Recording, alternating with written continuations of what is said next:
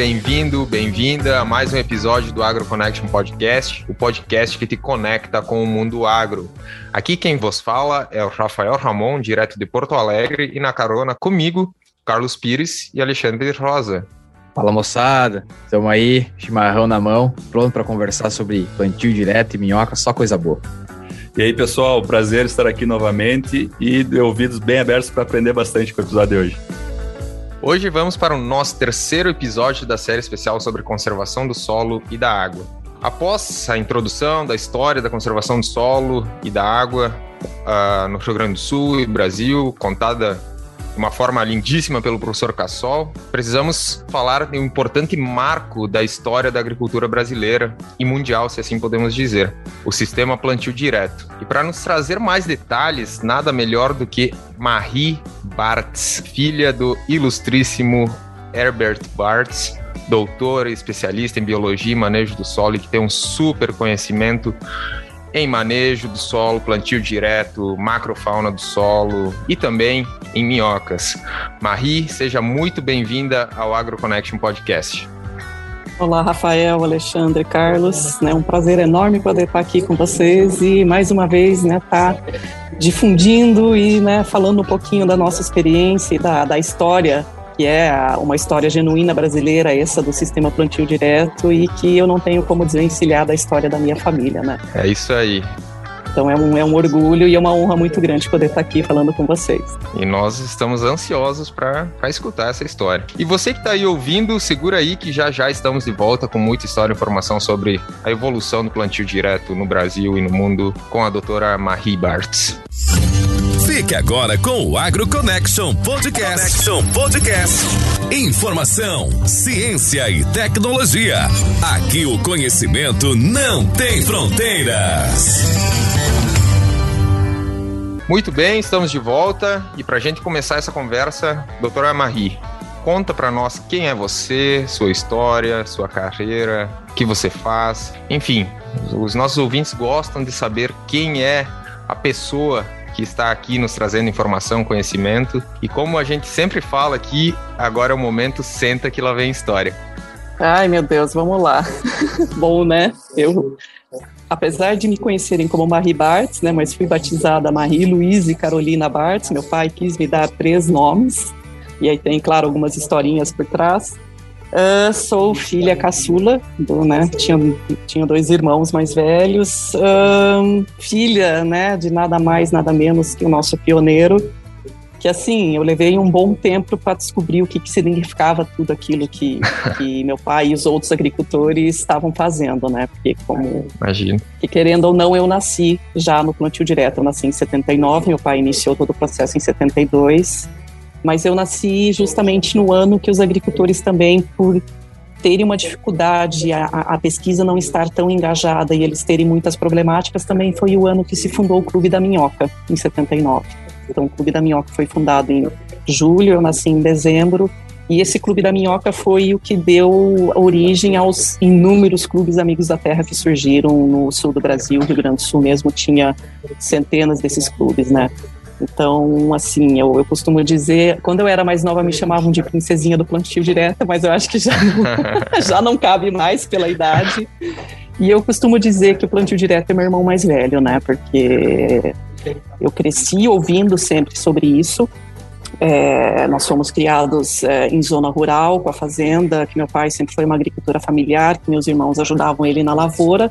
E como eram dois meninos e uma menina, meus irmãos ajudavam na lavoura e eu ajudava minha mãe nas questões domésticas. Então eu não, assim, apesar de acompanhar colheitas, plantio, ficar em cima dos búfalos, passear, assim, ter, ter uma vida assim que quando a gente é criança a gente não valoriza, né? Mas que eu olho para trás e falei, cara, que vida fantástica que a gente teve, né? Que era uma liberdade assim que hoje ela quase é inimaginável nessa situação que a gente tem de, de segurança e tudo mais, né?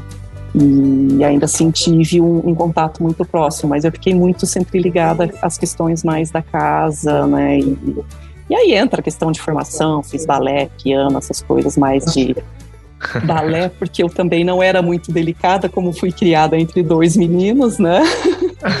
eu cheguei a fazer aula de judô e minha mãe falou: ai, acho que você tá um pouquinho muito cavalinha, né? Muito grossa, vamos fazer uma coisa mais delicada. E fui, e fui pro balé e, me, e gostei muito. O meu sonho, por incrível que pareça, era ser bailarina. Só que meu pai não me apoiava, porque o balé é uma. É uma né, meu pai fez ginástica olímpica.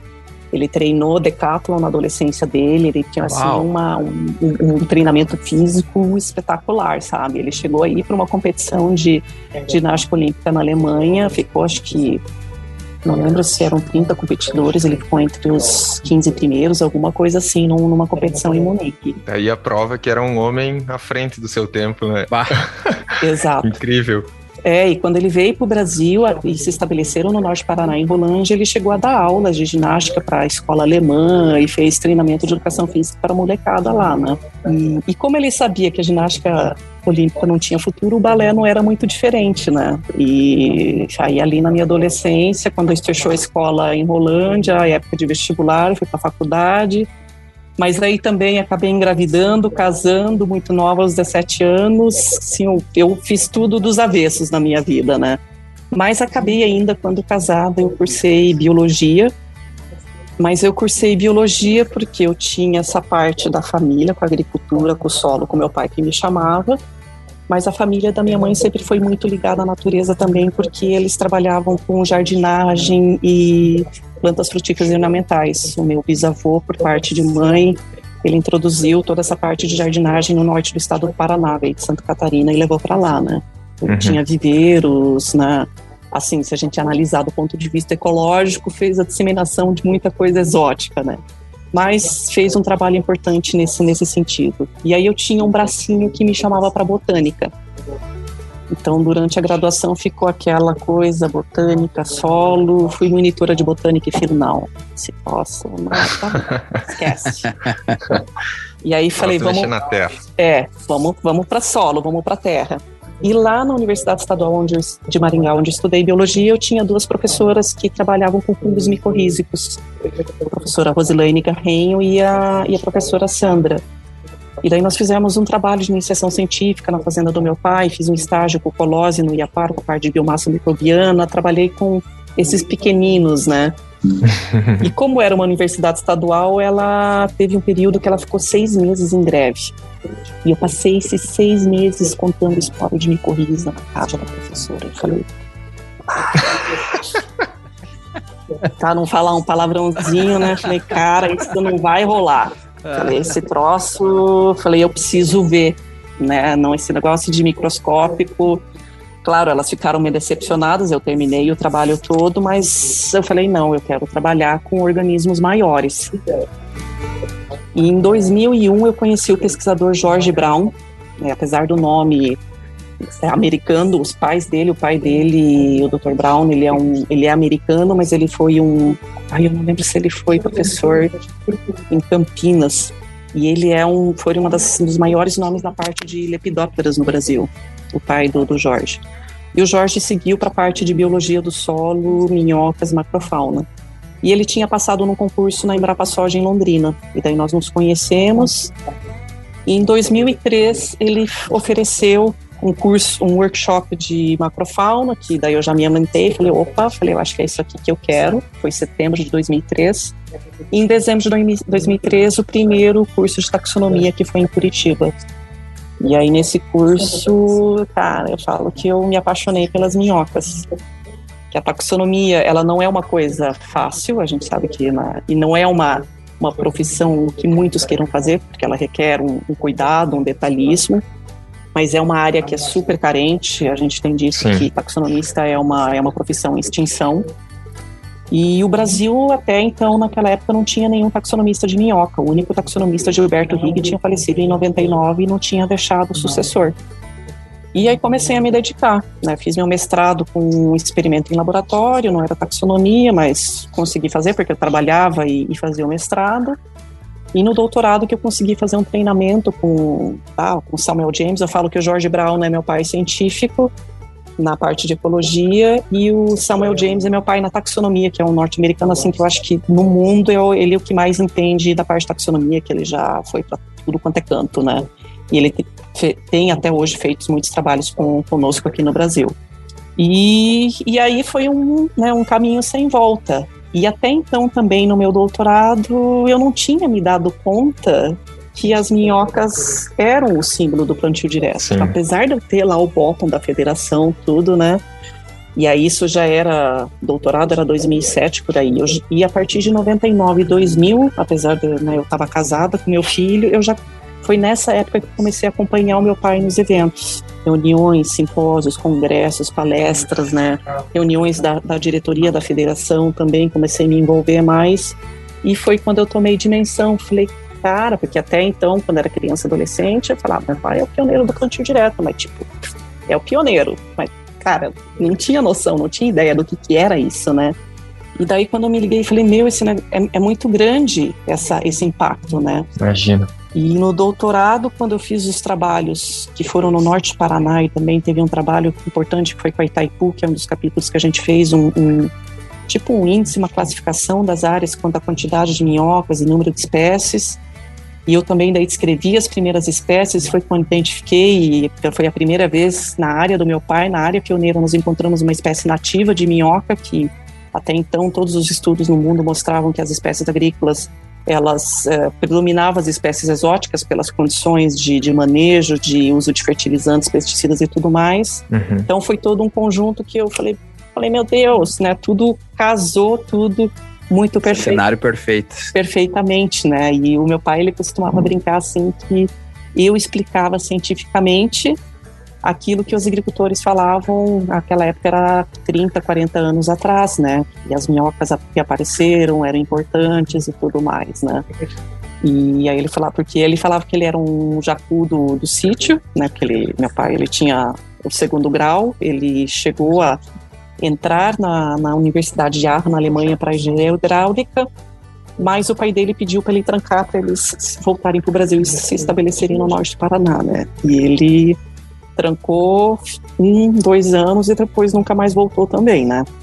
E aí isso foi alguns anos também até ele receber pela UEL o título de doutor honoris causa, que acho que é uma coisa que foi mais merecida, mais que merecida para ele por tudo que sem dúvida que ele construiu nessa história, né? E, e desde o doutorado, assim, fiz pós-doc em Santa Catarina, viajando o estado inteiro e novamente mostrando áreas onde o sistema que daí a gente conseguiu ver de forma muito efetiva que o histórico é muito importante, então áreas que tinham histórico de muitos anos de plantio convencional, sim, as espécies exóticas predominavam, só que áreas que eram mais recentes, conversão de pastagem nativa para plantio direto, cultura anual ou áreas de floresta para para plantio direto, as espécies nativas elas elas conseguiam se manter e muitas vezes em quantidade maior, inclusive que áreas de vegetação nativa, né?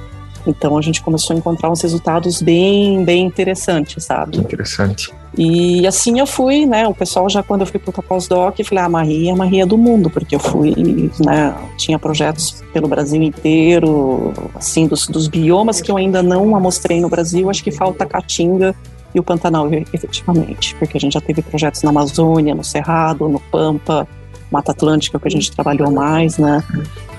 E, foi assim crescendo. Né? E, e aí em 2019 foi quando eu tomei a minha decisão de largar tudo e todos e me embrenhar nessa, nessa aventura em Portugal que onde a Universidade de Coimbra, no Centro de Ecologia Funcional, eles ofereciam uma vaga para pesquisador para trabalhar num projeto em Moçambique, no Parque Nacional de Gorongosa, e era um projeto para avaliar a biodiversidade do solo. E era uma vaga para aquilo que era a minha área, né? E era muito, ainda ali 2019, até alguns anos atrás, até hoje, é difícil você encontrar posições nessa área de pesquisa. Isso ainda está muito engatinhando no Brasil, né?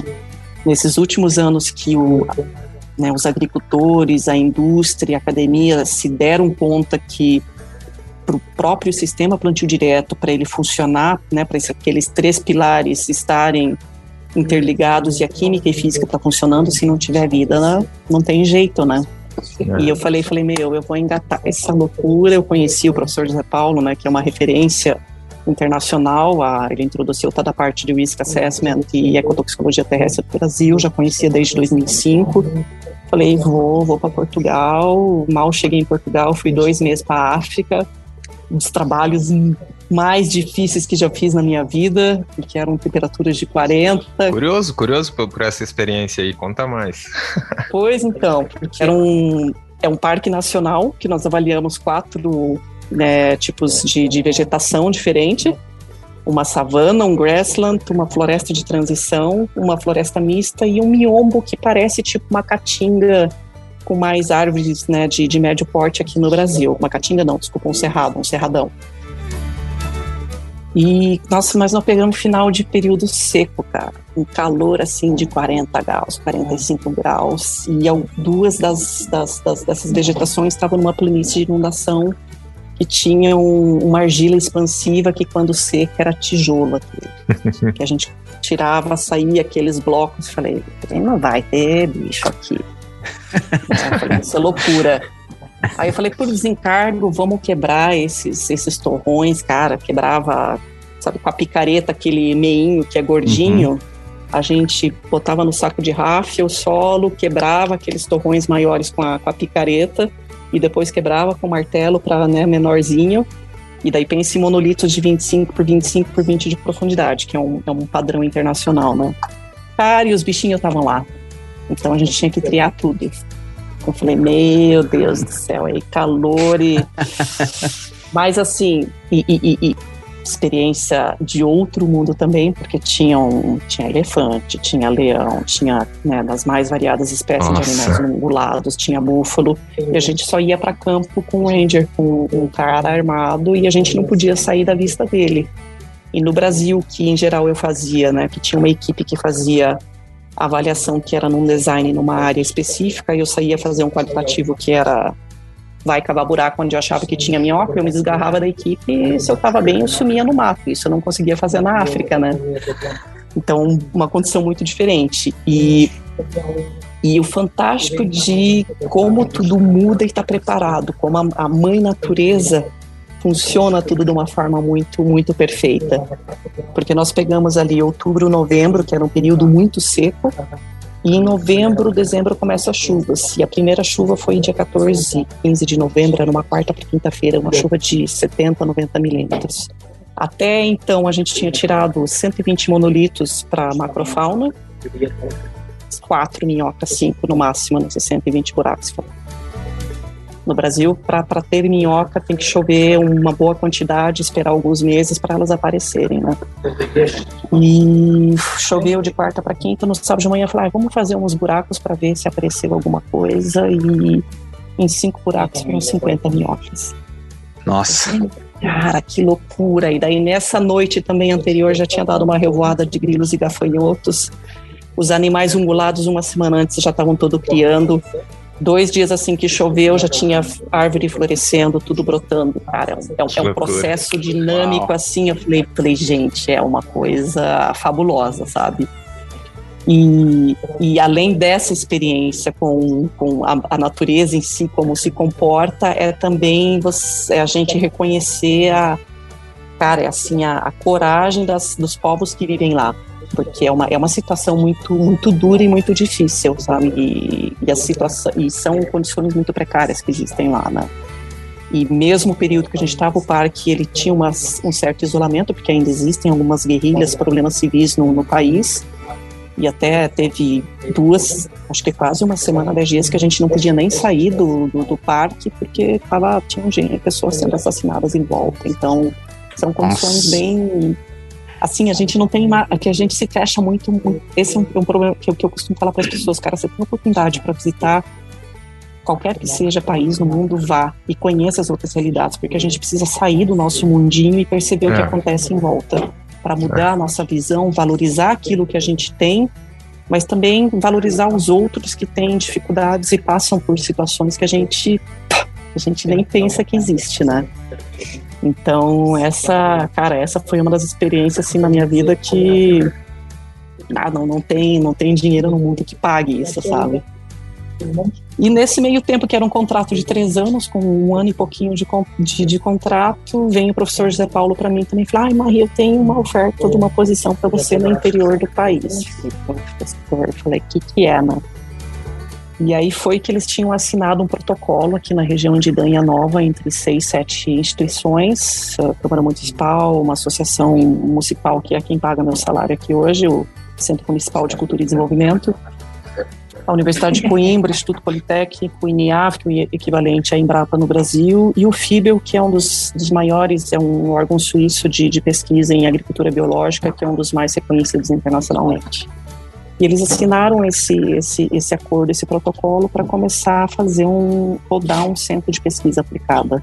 Né? Essa, essa interação pesquisa, agricultura, porque também é bastante precária a agricultura, a pesquisa, esse face-to-face e a própria extensão, é, levar as informações de uma forma mais simples para o agricultor, isso é tudo, é, é, muito carente aqui, né? Por incrível que pareça. A gente acha que a Europa está tudo né, muito, muito bem estabelecido, que tudo funciona bem, mas só que não, pelo contrário. E o que mais. Não, não é bem assim. Não. E o que mais me instigou a estar aqui, que foi depois da primeira visita, é ver, mesmo né, que a região uma, é considerada a primeira região do país, uma biorregião, biorregião por produção biológica, que eles chamam de agricultura orgânica, mas também tem muito convencional ainda, mas hum, tudo com preparo convencional do solo. Então, vocês imaginam eu, que trabalho com biologia do solo, filha de quem sou, né? E cresceu a vida inteira que solo tinha que ser protegido. Eu falei, não, acho que eu tenho algo para fazer, ou pelo menos, né, algum tempo. Uma bela missão. É, e não sei quanto tempo também, porque eu, eu, eu, né, eu, não, eu não planejo o futuro a longo prazo. Eu falo com o pessoal lá de cima, falo, olha, eu vou para onde vocês querem que eu vá fazer o que vocês querem que eu faça, que é muito disso, que é falar da vida do solo, falar da conservação, né, e, e do, do, que eu tenho passado e falado para as pessoas, assim, eu não defendo ideologias, tipos de agricultura orgânica, regenerativa, mas cuidado, a conservação e a proteção do solo, isso eu não abro mão. Não interessa qual tipo Correto. de agricultura que você está fazendo. Isso, isso, isso, é obrigatório. É isso aí. É, que daí quando a gente entra em produtividade, todas as relações química, química e física e a resiliência desses ambientes a médio e longo prazo, é o, é o nosso caminho, né? Então, e... as, é, fale. É, eu, eu, vou pedir, Marie, para ti só contextualizar um pouco para nós exatamente o lugar que você tá e, e, talvez o quanto chove, a temperatura, só para a gente poder entender um pouco mais do, do, do, cenário. Pois eu tô aqui, a região mediterrânea, né, o, é, o, é o, né, a vegetação é mediterrânea, é é Portugal centro, então pensa, Portugal é um retângulo, né, comprido, uhum. tem Lisboa para o sul, Porto mais para o norte, Coimbra no meio, mas Coimbra está mais para o litoral, e eu tô no extremo Idanha Nova, que é o município onde eu tô, ele já faz fronteira com a Espanha, né, e é uma região que tem o verão extremamente seco, é, temperaturas que chegam a 40, 45 graus, que eu até brinquei para vocês, Paulo, eu falei, ah, você me treinou lá em, na África para poder vir para cá, né? Inclusive, essa semana Bacana. a gente está a campo, cara, é 38, 40 graus, é, é tenso. E, e, o inverno também não chega, tem geadas, mas assim, não chega a nevar, esfria bastante. E, em geral, a partir ali de outubro, novembro é o período que chove até janeiro, fevereiro. Mas eles falaram que esse último ano foi muito atípico. Teve pouquíssima chuva. Pouquíssima chuva. Tá tudo meio virado no saci.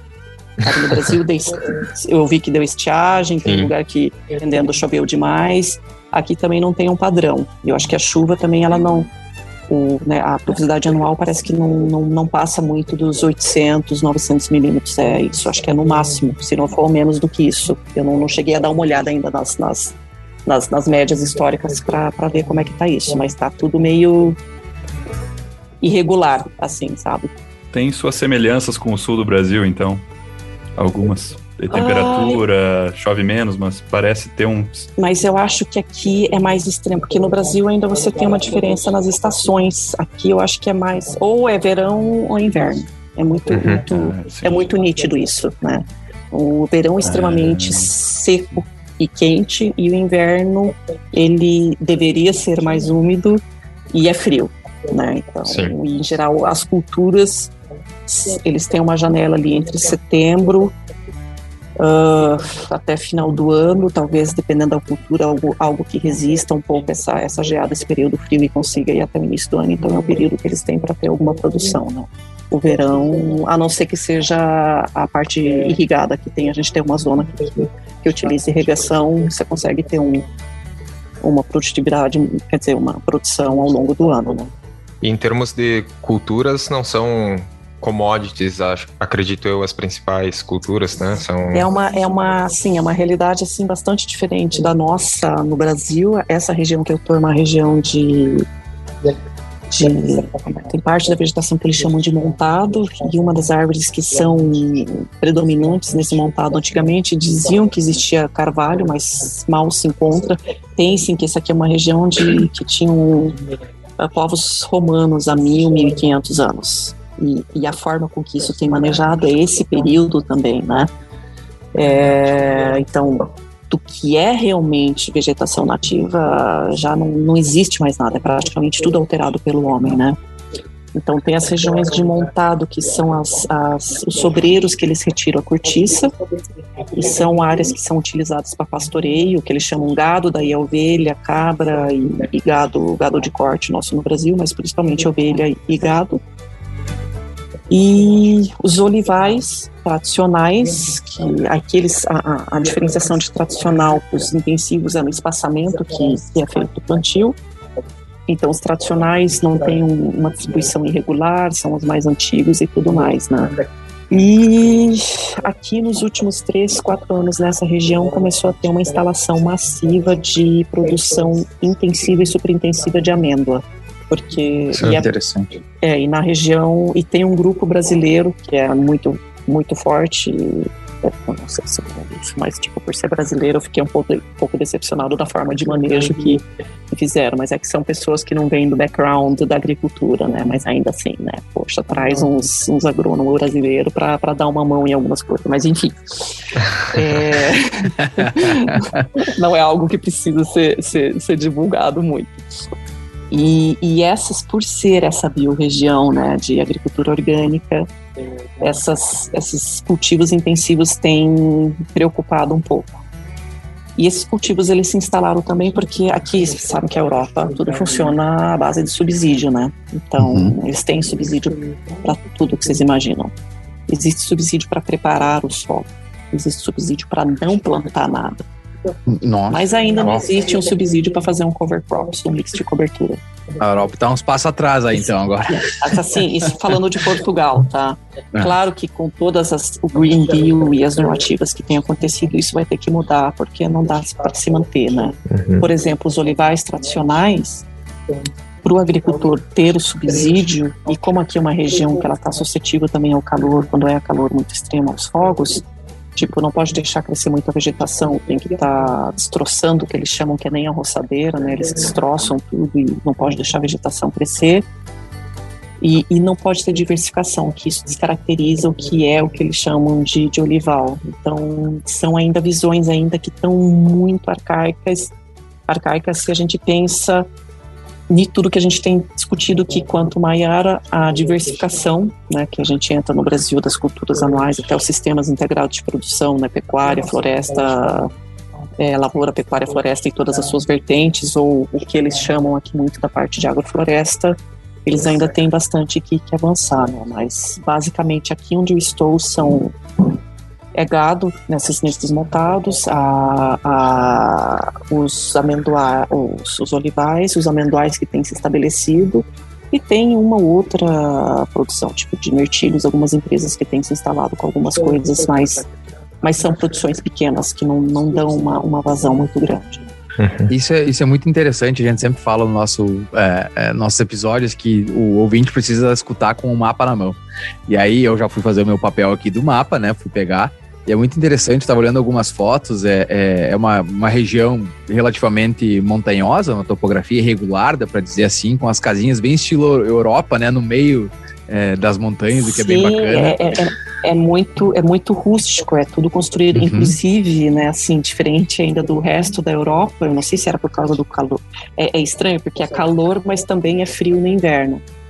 As casas são muito rústicas, existem muitas. Eu estou numa região das, das, das, dos vilarejos históricos de Portugal. Tem umas, cara, eu, eu, eu acho lindíssimo. A cada É dia que muito eu, bonito. eu, eu ando, eu me apaixono mais. Eu não sei explicar. Eu amo, eu adoro o Brasil, floresta amazônica, as matas, mas tem algo diferente aqui que eu não sei explicar. E tem muito desse ambiente rochoso. E aí, novamente, daí tem, claro, são neossolos, são solos que não são profundos, né? Tem algumas regiões que tem solos que são. Porque aqui onde Idanha Nova está, tem uma, uma falha geológica. Então, Idanha, a Nova está numa região mais, mais alta e tem uma planície aqui embaixo, que é o Ladoeiro, e tem uma área de, de mais de, acho que, mil, dois mil hectares, que é uma região que sofreu uma sedimentação e tem um acúmulo e tem uns solos um pouco diferentes, né? Mas é justamente quando a gente pensa nesse histórico e pela fragilidade desses solos. Ai, cara, tem, Tem um, tem um trabalhinho é pra ser feito. Exato. Sem é dúvida. urgente esse quadro que precisa ter, sabe? E, e nesse sentido, a questão cultural é muito forte. E aí é difícil, e isso também a gente enxerga às vezes no Brasil. Né, que ah, meu pai, meu avô sempre fez assim, eu não, não vou mudar isso aqui. Quadriplica isso. A né? dificuldade. É, é extremamente forte. É. E, e segundo o mapa aqui, vo- você está a 4 horas de Madrid e a 3 horas de Lisboa, o que é bem interessante, né? Tá, tá Exato. Assim, pertíssimo de duas mega cidades. Pois, para nós brasileiros, isso não é nada, né? E é engraçado como a gente se deixa a, gente se deixa contaminar pelo, pelo pensamento europeu, que para eles é, é longe isso, né? Nossa, dá pra ir final de semana pra nós aqui. Bom, eu visitei o Alexandre Pois. semana passada, são 5 horas até lá onde é que ele tava. Cruzava Né? Então. boa parte da Europa aí com 5 horas de carro. Pois, exatamente. As- as- e assim, o magnífico, assim, Portugal é ridículo de pequeno, né? Mas existe uma diversidade de, de tipos de vegetação, de, de ambientes, que é uma coisa espetacular. E tem região, tem, eles têm regiões lindíssimas aqui, sabe? Eu falei, cara, como um paizinho desse, né, tiquinho desse, tem uma diversidade tão grande, sabe? E, e pouco valorizada, pouco valorizada. Eles têm uma questão assim de organizacion, organizacional, de, de planejamento estratégico, fala até a nível de governo, pensando em agricultura e relacionando com o meio ambiente e, e até turismo, né, que pode ser trabalhado, que ainda, porra, cara, eles podiam fazer muita coisa, muita coisa. Interessante. E aí também, vivendo aqui, a gente descobre de quem que é. Vivendo aqui, a gente descobre de quem que a gente aprendeu muita coisa, né? Exato. muito da, da- da herança de comportamento do, do brasileiro Que interessante ver. é, cara, é isso. idêntico ao que acontece aqui. Então, tipo, Que porra, loucura. nossos pais, a gente copiou, inclusive, e melhorou algumas coisas, Fizemos sabe? uma, É. uma viagem muito bacana que eu pude me familiarizar um pouco mais também com a região Portugal e Espanha. É muito legal, eu tava olhando as fotos, recomendo o nosso ouvinte colocar aí no Google Idanha Nova, é, Portugal, as fotos são muito legais, é muito, é muito aquilo que a gente vê de cidades pequenas e que tu imagina do, das oliveiras e por aí vai, muito, muito legal. Agora, para a gente colocar nossa história aqui numa ordem cronológica, já falamos bastante sobre, sobre a história da Marie, como ela chegou até a Idanha Nova, todo esse processo. Mas agora a gente quer falar um pouco sobre a princesa do plantio direto. E aí, Marie, se você puder contar para nós um pouco como que foi a, a, a relação, a história da sua família com o plantio direto, com o pioneirismo disso no Brasil. E aí, a partir daí, a gente vai construindo aí é, é, a nosso, o nosso pensamento até a gente chegar lá no final para falar um pouco mais da biologia do solo. Pois, é. O meu pai, como eu falo, né, não é porque é meu pai, mas ele foi o cara, né? Sem dúvidas. E, É, né? É, ninguém vai contestar assim, isso. Ninguém vai discordar dessa ele é o, o cara, cara. A história dele, assim, é espetacular. A gente teve a sorte de registrar ela na biografia que foi lançada em 2018, que esgotou. Mas já informo que no nosso evento, agora no Encontro Nacional de Plantio Direto, em, na- agora início de julho, a gente vai estar lançando a segunda edição, que está ampliada, que ficou, cara, ela ficou muito bonita. E... Reserva uma pra mim já, hein? Eu ia falar como é que faz para Opa, pegar não, isso e- aqui nos Estados Unidos. Bom, vai ter o que vai facilitar dessa vez é que a gente tem uma editora que está ajudando na venda. Então eu não se- de Ah, repente eles fazem en- envio internacional, entendeu? Perfeito. Então e a gente também vai lançar a versão online em inglês. Então Hum, a, a Nossa. Kindle, eu tô, talvez Ah, não fique sim, pronto né? para o encontro, mas estou trabalhando. E quem está revisando a versão em inglês, nada mais, nada menos que Donald Tchaikovsky. Eu pedi para ele revisar e Uau, cara, ele tá sim, sem um braço sensacional. Minha prima, uma prima minha traduziu, ele tá fazendo uma revisão e minha outra prima da Austrália também tá ajudando a, a lapidar e a gente fechar, é, deixar o texto redondinho, né? Que perfeito isso. Nossa, porque a gente fala muito em plantio direto do Brasil aqui nos Estados Unidos, mas às vezes a gente não tem os elementos é, é, históricos para poder falar sobre isso. Não, vai ser sensacional. Aham. Não, mas, mas vai ter, vai ter. E, e daí só, né, pro público, assim, o que a gente vai falar aqui é, é raso, porque né, a biografia tá com quase, acho que do 200, 300 páginas, já nem me lembro.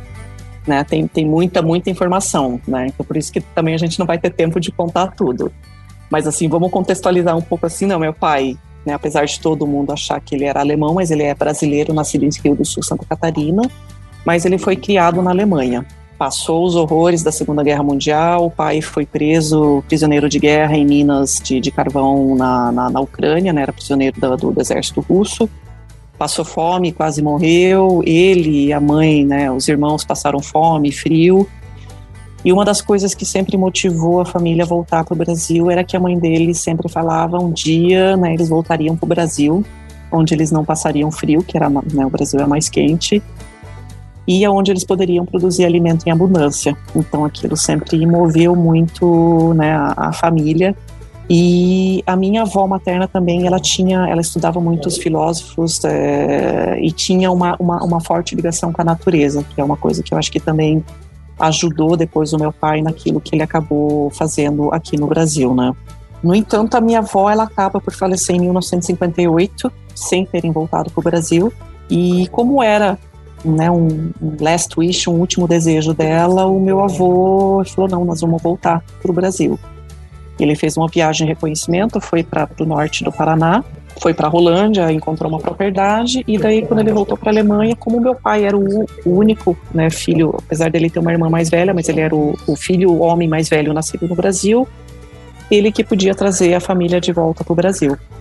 E foi justamente na época que ele saiu ali do colegial, do ginásio, né? Tinha entrado, feito Abitua, que é grosseiramente o equivalente ao nosso vestibular no Brasil, e entrou para o curso de engenharia hidráulica, trancou o curso dele e a família, em 1960, embarcou de navio, né? Trazendo o Jeep Unimog, que eu não sei se vocês conhecem, que é um Jeep da Mercedes, que, uhum. cara, foi o né, o fiel valente Jeep que ajudou muito eles.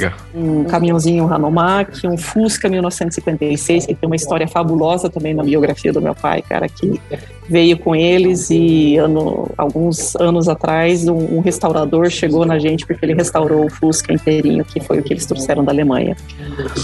E vieram com tudo e se estabeleceram em Rolândia ficaram ali aquela primeira década, né, dos anos 60 até 70, aquela produção de agricultura de subsistência, criando porcos, né, algumas vacas.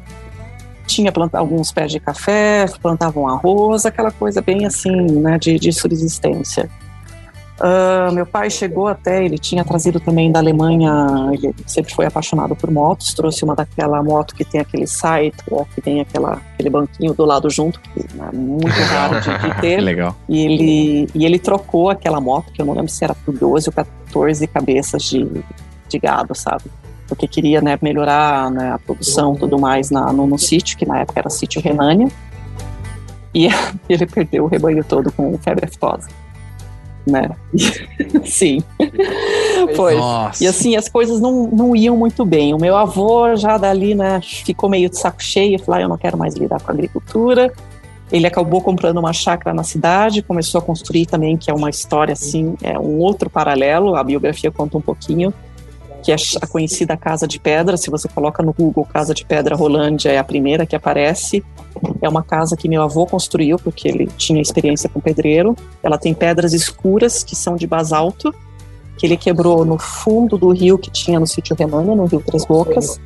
E as pedras vermelhas eram arenito que foi quebrado e retirado em Mauá da Serra. Então ele ia, ele tinha uma Toyota que também trouxe da Alemanha, uma Toyota com uma carretinha atrás, ia para Mauá, quebrava as pedras e construiu praticamente sozinho essa casa para onde ele mudou. E meu avô ele é nascido em 1900 e ele construiu a casa de 69 a 71, ou seja, ele tinha 69 anos quando ele começou a construir. cara, é uma, você olha aquilo lá, é, é loucura, né? É, isso, isso é, eu acho que é, é, é, é o ponto. Você já viu? Já. Também achei aqui. É bonita, Muito bonita é a casa. Tá. Arnold Bart. Eu Arnold Bart. bem bacana. Tá escrito na frente da casa. Exato, que é o nome do meu avô, né? Arnold Hubert, que é o H que tá abreviado, uhum. Bartz. Uhum. E aí o período que ele construiu, que é 1969 e 71. Exatamente. E aí o Opa Bartz mudou para essa chácara e ficou meu pai um e o Oncle Luli na, na Renânia para tocar a fazenda, né? Ali nos anos 70 já começou a ter uns problemas de geada, meu pai começou a arrancar os pés de café, começou a investir na produção de grãos, foi uma das primeiras propriedades a plantar soja e ter a produção de grãos de soja ali no norte do Paraná. E o meu tio, nesse meio tempo, o Oncle Luli, ele acabou mudando para Faxinal. Casou, estabeleceu família, mas assim, apesar dele estar em Faxinal, meu pai em Rolândia, o Oncle Luli era o braço direito, fiel escudeiro do meu pai. Mas ele era assim, muito quietão. Mas tudo que meu pai fazia em Rolândia, meu, meu tio replicava em Faxinal. Cara, e era muito engraçado que. Meu, eu sou da época que a gente morava na fazenda, o, o telefone que tinha, que instalaram ali em meados dos anos 80, 90, era um telefone que você tinha que ligar para telefonista e pedir para ligar para o ramal. Sim. Eu lembro que o nosso ramal Sim. era 2137. E era assim para falar com o meu tio, cara. E meu tio, meu pai, eles se falavam duas, três vezes no dia. Minha mãe brincava assim: é um peidar aqui que ele avisa o outro lá, né? as, as, as, elas, as, as cunhadas ficavam brincando, porque era, era muito forte a relação entre eles, sabe? Legal. E, e ali daí foi em 1972, meu pai com essa questão de produção de grãos de culturas anuais e ele começou a perceber que essa questão do preparo convencional de, né, de arado, gradear, e foi a, a noite histórica, em, em, acho que foi outubro de 1971, ou um pouco antes ali, que ele tinha feito o plantio de, de soja dele. E o meu pai, ele tinha uma. Isso foi até quase já, já né, poucos anos antes dele falecer, ele sempre, quando o tempo vira para chuva, vai para temporal, ele não consegue dormir. Ele dá insônia nele. Uma fobia. E aí era assim à noite, 11 horas, meia-noite, ele tinha plantado a lavoura e daí viu aquele temporal vindo, não conseguia dormir, ele catou lá um, né, um guarda-chuva, um lampião, as galochas dele e foi, foi para a lavoura ver né, a, a chuva. O que estava acontecendo. É, e ali foram acho que 90 milímetros em uma hora. Nossa. Ele, assim, que ele descreve assim como as uma das piores experiências da vida dele, que assim é como se o mundo tivesse acabando, né, vendo todo aquele solo arrastado debaixo dos pés dele, indo embora morro abaixo, indo em direção para o rio, né? Sim. E aquele ali foi o ponto que ele, desse, né, que ele parou, ele falou, eu não posso fazer agricultura desse jeito. Uhum. Eu preciso procurar uma alternativa. Eu não posso, não tem como fazer dessa forma, né? E aí foi quando ele começou a busca dele, né? E quem foi um, uma pessoa que ajudou bastante, inclusive daí foi quem contribuiu depois para os pilares que constituíram o sistema plantio direto, né, o Rolf Debs, que vocês já devem ter ouvido falar, que é o uhum. pai do Calegari, o pai científico né, e parceiro do Calegari. O Calegari foi um dos primeiros estagiários do Rolf. O Rolf já estava no IPAME, que era depois, eu acho que constituiu, não sei se o Iapar ou Embrapa, no norte do Paraná. E ele vinha pela GTZ, que era uma, uma empresa de pesquisa alemã, e ele tinha alguns experimentos de cultura de cobertura que ele estava começando a, a, estabelecer ali no norte do estado. E o Rolf tinha, como ele falava alemão, ele era, um, ele é, era não, porque ele é, porque ele vive hoje na Alemanha ainda, ele, a, ele é chileno, mas de origem alemã. Aí ele tinha facilidade de comunicação com meu pai, e eles já se falavam, acho que desde o final dos anos 60, ele já mandava materiais. Eu encontrei agora, em, em abril, quando eu fui para o Brasil e comecei a organizar mais materiais do meu pai, documentos que vão para o Museu Regional do Plantio Direto em Mauá da Serra. Cara, eu, eu achei muita documentação. Acho que tem ali é, recomendações de fertilização de 69 e 70 já, de, de antes, então já fazia anos que eles, que eles tinham uma comunicação, né? Nossa. E o Rolf tinha uns dois encartes da No Till Farmer, de uma revista norte-americana que falava sobre o tal do no tillage. E ele, né, o meu pai, isso ele sempre foi muito, muito categórico, porque o Rolf deu aqueles artigos que eram em inglês, o meu pai lia, entendia inglês, e falou assim, olha, tem isso aqui, mas você vai por tua conta em risco, né, tipo, eu não me responsabilizo. E meu pai leu aquilo e gostou. E daí isso já era a primeiro semestre de 72, ele plantou ali a, a lavoura dele de trigo, uh, março, abril ali de 72, e ele financiou uma viagem, na época era Varig ainda, né? Nem sei se vocês conhecem, se é do tempo de vocês, mas eu, eu lembro, né? Da, da, Nunca da, foi da, de Varig, mas Sim. né? é super conhecido. Ah, né? Exato, nunca voei, essa mas empresa aérea, É. ele, ele financiou em 10 vezes a passagem dele. E daí ele foi para a Agritécnica na Alemanha, que é até hoje uma das maiores feiras de, de agricultura que existe na Europa, mas não encontrou nada. Uma das empresas que estava ajudando ele era a ICI, na época, hoje atual a Down AgroScience, né? E, a ICI daí recebeu ele na, na Inglaterra, em Fernhurst, onde eles tinham uma, uma estação de pesquisa e já faziam uh, plots de, de experimentação há muito tempo, onde eles tinham alguns experimentos de plantio direto, só que eles queimavam a palhada. E meu pai olhou aquilo e ele, Ah, não é isso ainda, né? trocar seis por meia dúzia também não, né? Pois, né? Porque esse queimar também a palhada é algo que os europeus trouxeram para o Brasil e ainda, dependendo da região que tu vai, isso ainda existe, né? É. E aí ele foi para os Estados Unidos, onde ele tinha um contato feito com, com o Charlie Phillips, que é um extensionista da, era um agrônomo em Kentucky, e acho que era no condado de Christian. E o Charlie Phillips já há alguns anos, alguns anos, eles estavam ali completando 10 anos de no tillage nos Estados Unidos, né, ali na, na propriedade deles. E o Charlie Phillips assessorava o Harry Young, que é esse agricultor que, que já praticava há 10 anos, né. Aí o Charles Phillips falou, olha, né, recebeu meu pai tudo, falou, olha, o Harry Young, ele, ele toca, é uma empresa familiar, ele toca, ele toca a propriedade sozinho ali, ele diz que ele pode te receber por uma hora, né, então, né, vamos para lá, porque ele tá, tá em processo de plantio, e meu pai sempre assim, né, eu lembro das inúmeras vezes que ele contou a palestra, e é um dos momentos marcantes quando ele chega na propriedade, que é na região ali do, do da- daquela, que é tipo o filme Dança com Lobos, que é aquele suave ondulado, né, e aquele bluegrass, e daí a, a- a- ele viu a plantadeira subindo morro, descendo morro, né, e milhos com vários tamanhos, milho nascendo, milho na altura do joelho, e aquele solo protegido, ele falou, tá aí, é isso, né. E o olho dele brilhou, falei, é agora que, que é a minha oportunidade. O que era para ser uma hora, eles ficaram um dia inteiro conversando, que meu pai, ele, ele tinha ele tinha essa capacidade, né? Ele era muito eloquente falava muito. Também era muito sarcástico, ele vivia fazendo as, né? Tem inúmeras histórias das, das brincadeiras dele, né? E, e, cara, foi um contato assim que foi um marco, porque também aconteceram situações que hoje é inimaginável, como por exemplo, né? Depois desse contato o, eu não lembro agora se foi o Charlie Phillips ou o Harry Young que mandou uma carta para Ali Chalmers, que era quem produzia a plantadeira para plantio direto, pedindo né, para receber, o, fazer o pedido para o meu pai e mandar a plantadeira para o Brasil, mesmo não fazendo o pagamento. E a empresa aceitou mandar a plantadeira para o Brasil, né? Empresa americana ou alemã? Americana. A Ali. Chalmers, ela, ela tem um outro nome agora que não vou lembrar. Mudou o nome dela. Ela teve, teve uma mudança.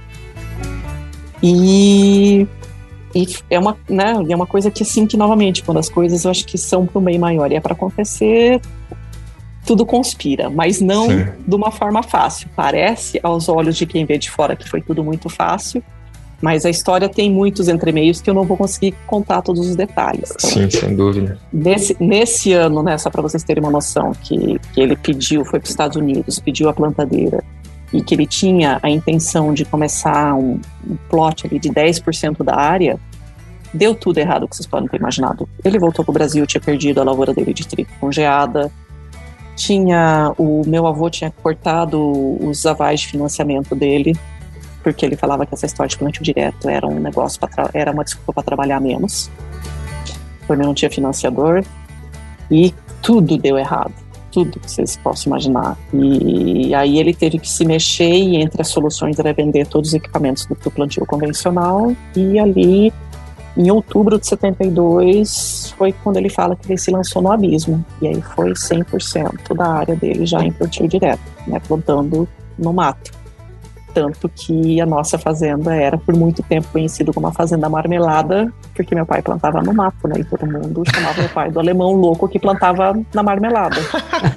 Ou, né, o alemão louco de Rolândia, que era era como, como, como ele era conhecido, porque aquilo era fora, completamente fora da casinha, né? Mas ele sabia que isso era o correto, porque ele falava, ele preferia perder a soja dele para o mato do que perder o solo dele com a erosão, né? E, e aí, novamente, né, ao longo dos anos tem um monte de histórias entre meios e, e o que eu falo que é uma das coisas mais bonitas dessa, dessa, do surgimento do plantio direto no Brasil, né, da adoção, que na verdade tem gente que fala, ah, o Herbert Barnes inventou. Falei, não, ele não inventou o plantio direto. Ele conheceu o plantio direto nos Estados Unidos. No entanto, nós brasileiros, nós, né, os agricultores, nós aperfeiçoamos.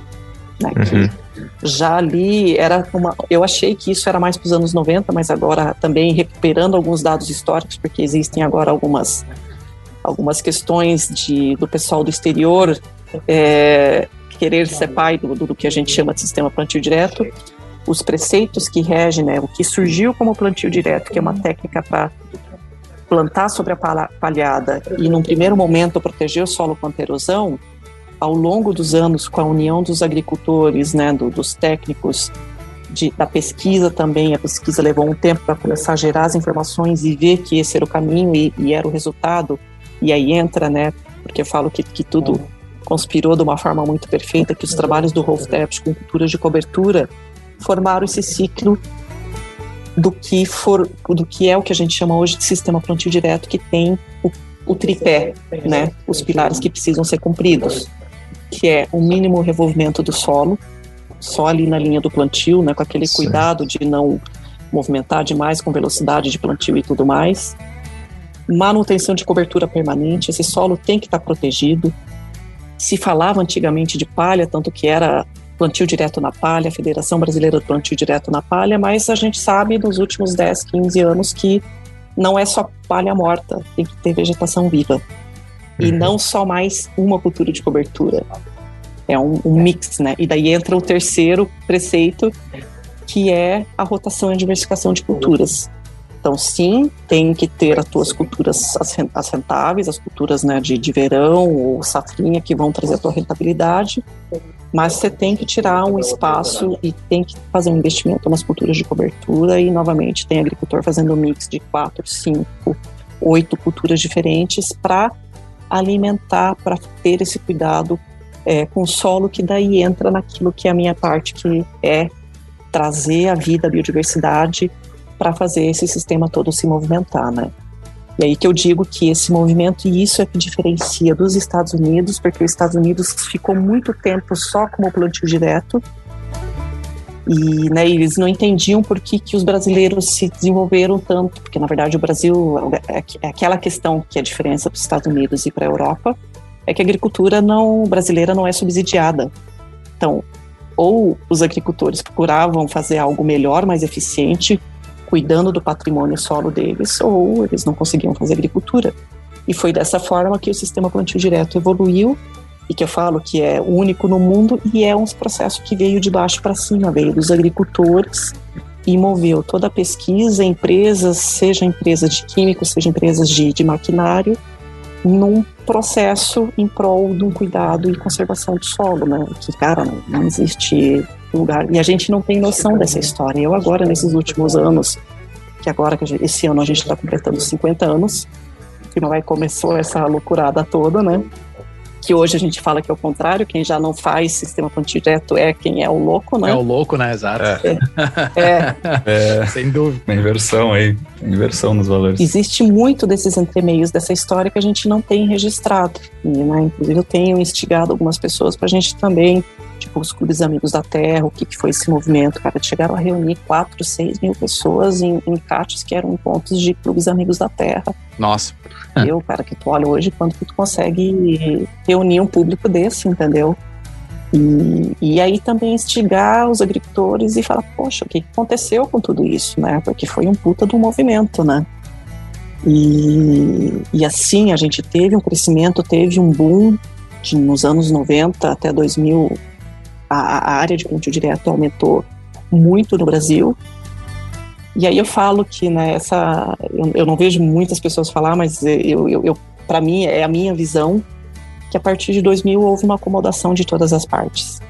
Governo, que ah, não precisa mais ter política de investimento para plantio direto. A pesquisa, não, a gente já pesquisou tudo que tinha para plantio direto. E os agricultores, não, a gente já sabe fazer. Aí foi ali, 2009, 2010, 12, 15, começou todo aquele cenário novamente no Paraná, eu acho que Rio Grande do Sul a gente viu também, erosão, assoreamento, compactação do solo, tudo aquilo que apareceu lá nos anos 70, novamente. E aí foi necessário esse retrocesso para os agricultores perceberem que sim, tem que cumprir os três princípios. E a chave para mover esses processos, né? A gente sabe que o carbono é, é o elemento que, que, que é o indicador que, que mostra o, como o sistema está evoluindo, mas se você não tiver a vida, você não tem fixação de carbono. Então você tem que trazer a vida nas mais diversas formas. A gente sabe que está muito em voga a parte microbiológica, né? Os, os, os uh, on-farm, os inoculantes, tudo que existe, mas eu, como eu falo dos organismos visíveis, que é a macrofauna principalmente, as minhocas, que são os que sofrem com qualquer tipo de manejo que você faz, porque os pequenos é fácil você dizer, porque você não enxerga, né? Exatamente. Né? E os grandes já não. Os grandes, qualquer coisa que você faça, você está destruindo a casa deles, você está queimando o alimento deles, e não tem como, né? E é uma, por mais assim que talvez seja complicado dizer, ah, não existe uma metodologia de avaliação. Cara, não precisa ter uma metodologia, entra na tua lavoura e olha. Veja o que tem de diversidade, tem diferentes aranhas, tem diferentes besouros, tem minhoca. E é isso também uma coisa que traz o sistema. Você precisa, não, não tem como você deixar lá o funcionário mandar fazer tudo e não olhar o que está acontecendo na tua lavoura. Requer um cuidado, uma atenção que senão não, não tem como esse processo funcionar, né?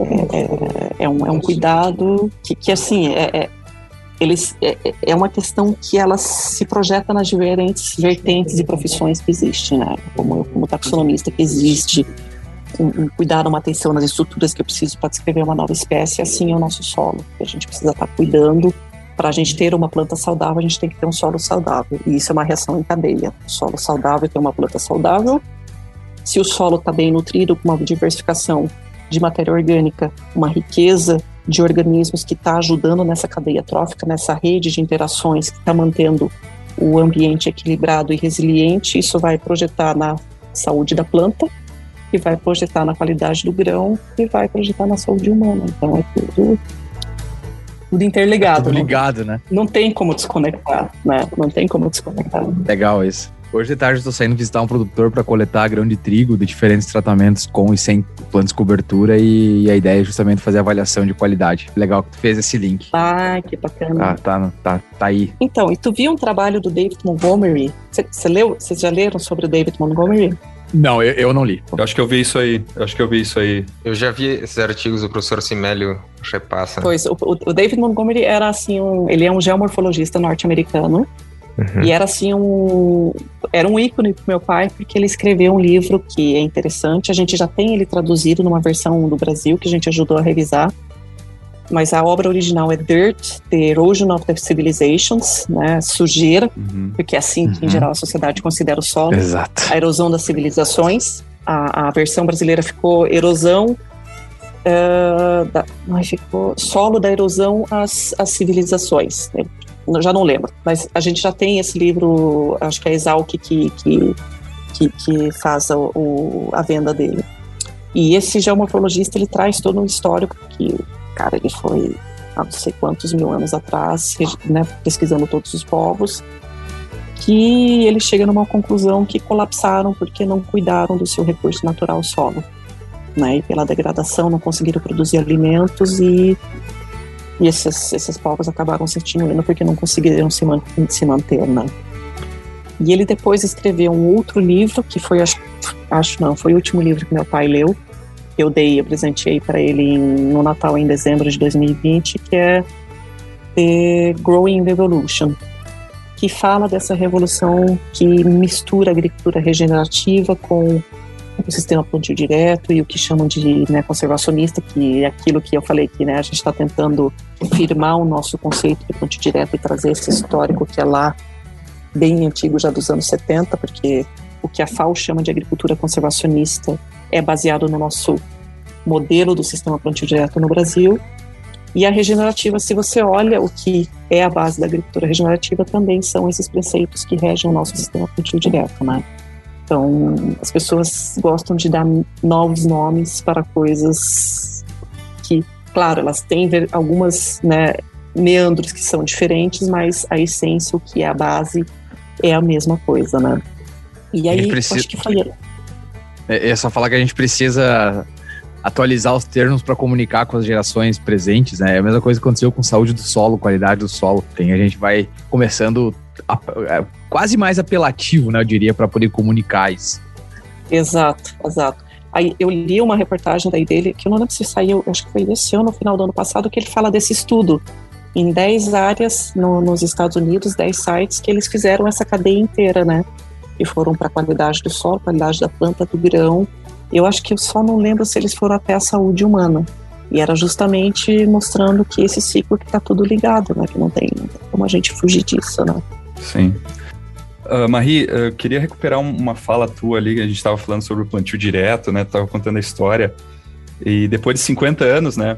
Uh, dentro dos três pilares que tu comentou, e acho que tu pode até expandir nessa pergunta que eu vou fazer, o que, que tu achas, né, nas tuas viagens pelo Brasil, que melhorou, né? Muita coisa melhorou, mas o que, que ainda falta? Qual que é o status atual do plantio direto, do plantio direto né, no Brasil? Que, que, e qual seria a nova fronteira do plantio direto, né? Eu acho que tu está trabalhando nessa nova fronteira, né? Que é a gente olhar para essa macrofauna. Então, tô dando já o spoiler, mas queria que tu nos desse esse panorama aí. É, na verdade, sim, tô trabalhando. Eu falo que né, eu, eu eu confesso que eu quase joguei a toalha alguns anos atrás. Assim, eu falei, porra, meu, eu tô dando murro em ponta de faca, eu tô estudando as minhocas, tô falando dos bichinhos, mas os agricultores não estão ouvindo, não tá adiantando, entendeu? Eu quase assim tava mesmo para chutar o pau da barraca. Mas e foi justamente nesses, nesse ano que eu tive a oportunidade de falar num dia de campo que, cara, a gente achou um perfil que foi no encontro nacional que aconteceu em Sorriso uma área de algodão, cara, que tinha uma quantidade de galeria, de atividade da macrofauna, daí você via matéria orgânica, você via lá uma aranha, uma raiz crescendo, cara, foi muito, muito didático de mostrar, né? E já tinha um movimento de alguns agricultores que estavam reconhecendo que a biologia tinha um papel importante. Então, vindo nesse processo que houve um desleixo, uma acomodação, alguns agricultores já se perceberam que, putz, a gente tem que fazer diferente. Né? Se a gente olha os últimos campeões SESB, tem 2019, que é o Deboruto ali no Rio Grande do Sul, tem o De La Vecchia, eles fazem sistema plantio direto raiz, obedecendo aos preceitos, né, a rotação de culturas, porque eles sabem que se não fizer isso, não, não tem como eles garantirem o sistema deles.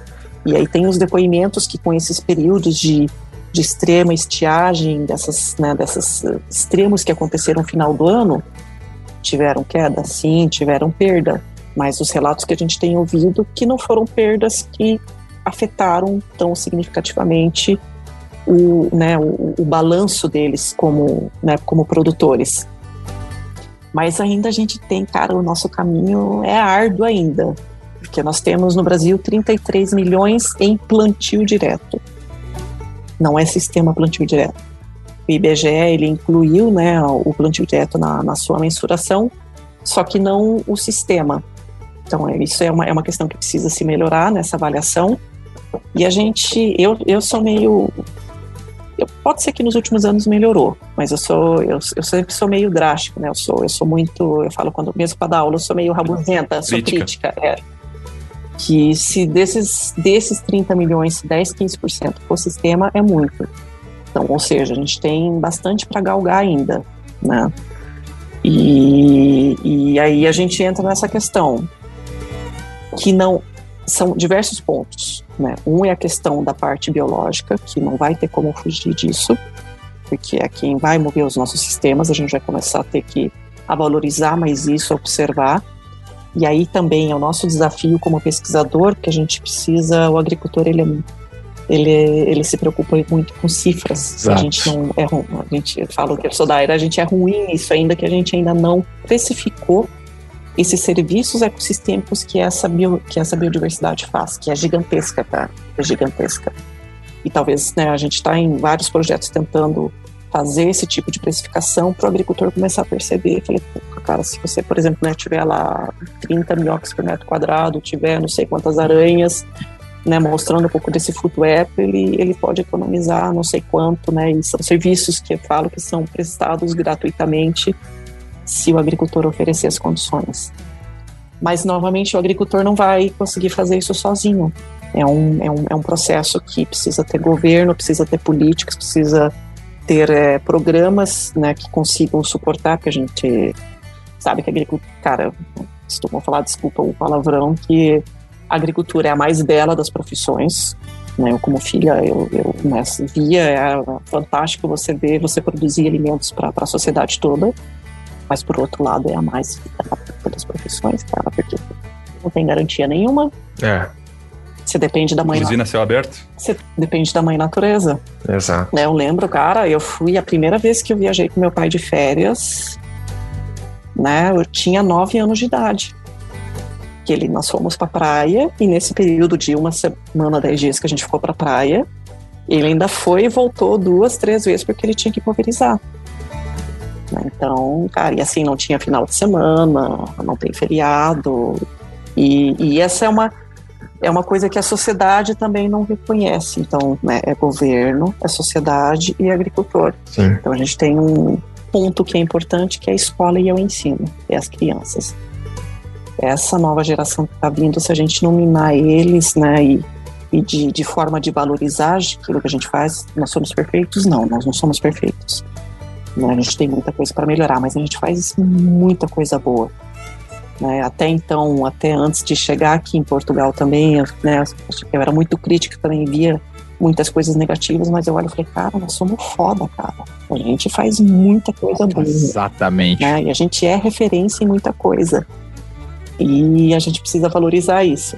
Né? E, e não só o próprio agricultor, e novamente, né? toda a sociedade e a molecadinha que está vindo e tentar fechar esse processo, né? Vamos vender, entre aspas, melhor o peixe, né? Exato, o tal do marketing. A gente precisa levar essa mensagem. É. É o tal do marketing que é, um, é onde a orgânica ganhou muito espaço, né? A orgânica ela foi muito, muito, não digo astuta, mas eles foram muito bons nessa de vender o peixe e tudo mais. Mas se você olha, cara, eles têm estão inundados de problema também. Eles não vão salvar o mundo da forma com que eles fazem. Entendeu? É, exatamente. É, até era, era uma pergunta que a gente tinha planejado aqui para você, sabendo de toda essa história, né? Tudo que de bom que foi feito, né? E em relação à agricultura e, e vendo esse cenário atual em que tem muita coisa que foi esquecida, que precisa ser melhorada. A gente sabe, você estava falando antes de, de a gente iniciar aqui o podcast, que que vocês fazem muita coisa pelo amor à camiseta, né? Ah, gratuitamente, levando mensagem, espalhando né, as boas práticas do sistema plantio direto. Você, você é super engajada, né? Como você estava falando, Federação Brasileira Plantio Direto na Palha, associações, ah, entre outras, né? Então, ah, eu ia perguntar qual seria a mensagem que você gostaria de deixar para que os agricultores brasileiros, brasileiros levem, né, da filha do, do cara do plantio direto, né, o que que, o que que eles precisam aprender, né, em relação ao manejo do sistema plantio direto. Ai, meu Deus. Pois é, é, é, é um pouco também que eu tenho, fala, né, tenho repetido em muitas das minhas falas, é que assim, às vezes tem aquela, né, aquela seca, aquela ânsia por novas tecnologias, Sim. por achar que vai ter uma receitinha mágica, um pó de pim-pim-pim que vai resolver todos os problemas. e, e desculpe, isso não é real. O nosso mundo real, o mundo que a gente está e nas condições que nós estamos, isso tem sido enfática, a gente não tem mais 50 anos para pensar ah, vou pensar se vou fazer, se não der, vou continuar no, no sistema antigo. Cara, a gente não tem mais esse tempo. Uhum. A gente está num ponto de virada, ou a gente reduz os impactos, e aí, eu, né, apesar dessa fantástica história que a gente tem do sistema plantio direto do Brasil, ele ficou manchado, não porque seja um problema, mas aí, novamente, pelos diversos profissionais que eu converso, é pelo mau uso, pelo excesso, pela má utilização da tecnologia, Perfeito. ele ficou manchado como um, um, um, um sistema que usa pesticidas que está vinculado ao agrotóxico. E isso não é real. A gente sabe É. que não é. Então, Os agricultores sabem que se você Exato. entra nos princípios, você tem formas de manejo que você reduz o uso de, de herbicidas, né, por, por práticas mecânicas. Você tem técnicas, meu pai ali nos anos 70 já não, nos anos 70 não, desculpa, meados de 80 até quando ele vendeu a Renani em 2007, ele não, não utilizava inseticida, ele utilizava manejo integrado, ou tipo baculovírus, né, os, as, as- as- as que já existem ali há 10, 20 anos, então a gente não precisa de novas tecnologias, a gente precisa colocar em prática tudo isso que a gente já aprendeu nesse meio século Uhum. e não ter preguiça. E não ter preguiça, porque dá trabalho, dá. Mas o resultado vai aparecer lá no futuro, entendeu? Então, é, é né, se ama tanto essa profissão, se quer ser agricultor, se você quer passar essa tua herança para as gerações que estão futuras, você vai ter que mudar a tua visão. E já, para já, porque senão Perfeito.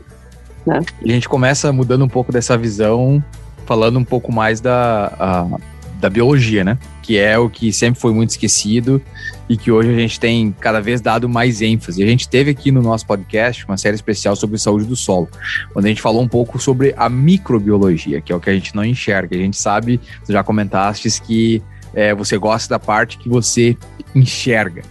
Como que você vê o papel da macrofauna do solo dentro do sistema plantio direto e de alguma e de uma agricultura é, mais sustentável? Assim, existem os prós e contras, mas aí novamente, né, que a gente tinha discutido um pouco antes de começar o podcast, que é o período de, de equilíbrio, né, do sistema em si. Então você vai ter, a gente está num, é um, é um, é- a gente está lidando com a natureza com vida. Então vai ter explosões. Eu falo, eu costumo falar nas minhas palestras que o que, que é o indicador de uma praga e doença? É um indicador que o sistema está em desequilíbrio. Monocultura, né, sucessão é um prato cheio para pragas e doenças, Sim. porque você vai sempre ficar dando o mesmo alimento para o solo, para o teu ambiente, vai sobreviver ali o mais forte quem vai conseguir. E por isso que o sistema é a chave, porque a, a ideia é você trazer diversidade de alimento, que é a matéria orgânica, que, que, né, que é o que consegue captar, transformar a energia do sol em material orgânico para alimentar toda a cadeia. E aí, por, né, e esse é, é, é um- é um ponto de vista que eu também tento alterar, porque se tem aquela visão que é a microbiologia que vai decompor, fazer todos os processos, só que não. A gente tem vários grupos da macrofauna que são detri- detritívoros e vão fazer todo um processo que é extremamente importante. As minhocas, por exemplo, a gente tem espécies que vivem na superfície e que vão fazer essa fragmentação, como os piolos de cobra, né, os de cópoda, as baratas, é, são todos bichinhos que vão ajudar ali naquela fragmentação da superfície. Que é o papel também que, claro, os fungos e bactérias fazem num, num- num- release de, de uma outra forma, mas tá todo mundo fazendo vários serviços que vão ter um, é, um resultado que é benéf- benéfico para todo o ambiente, né?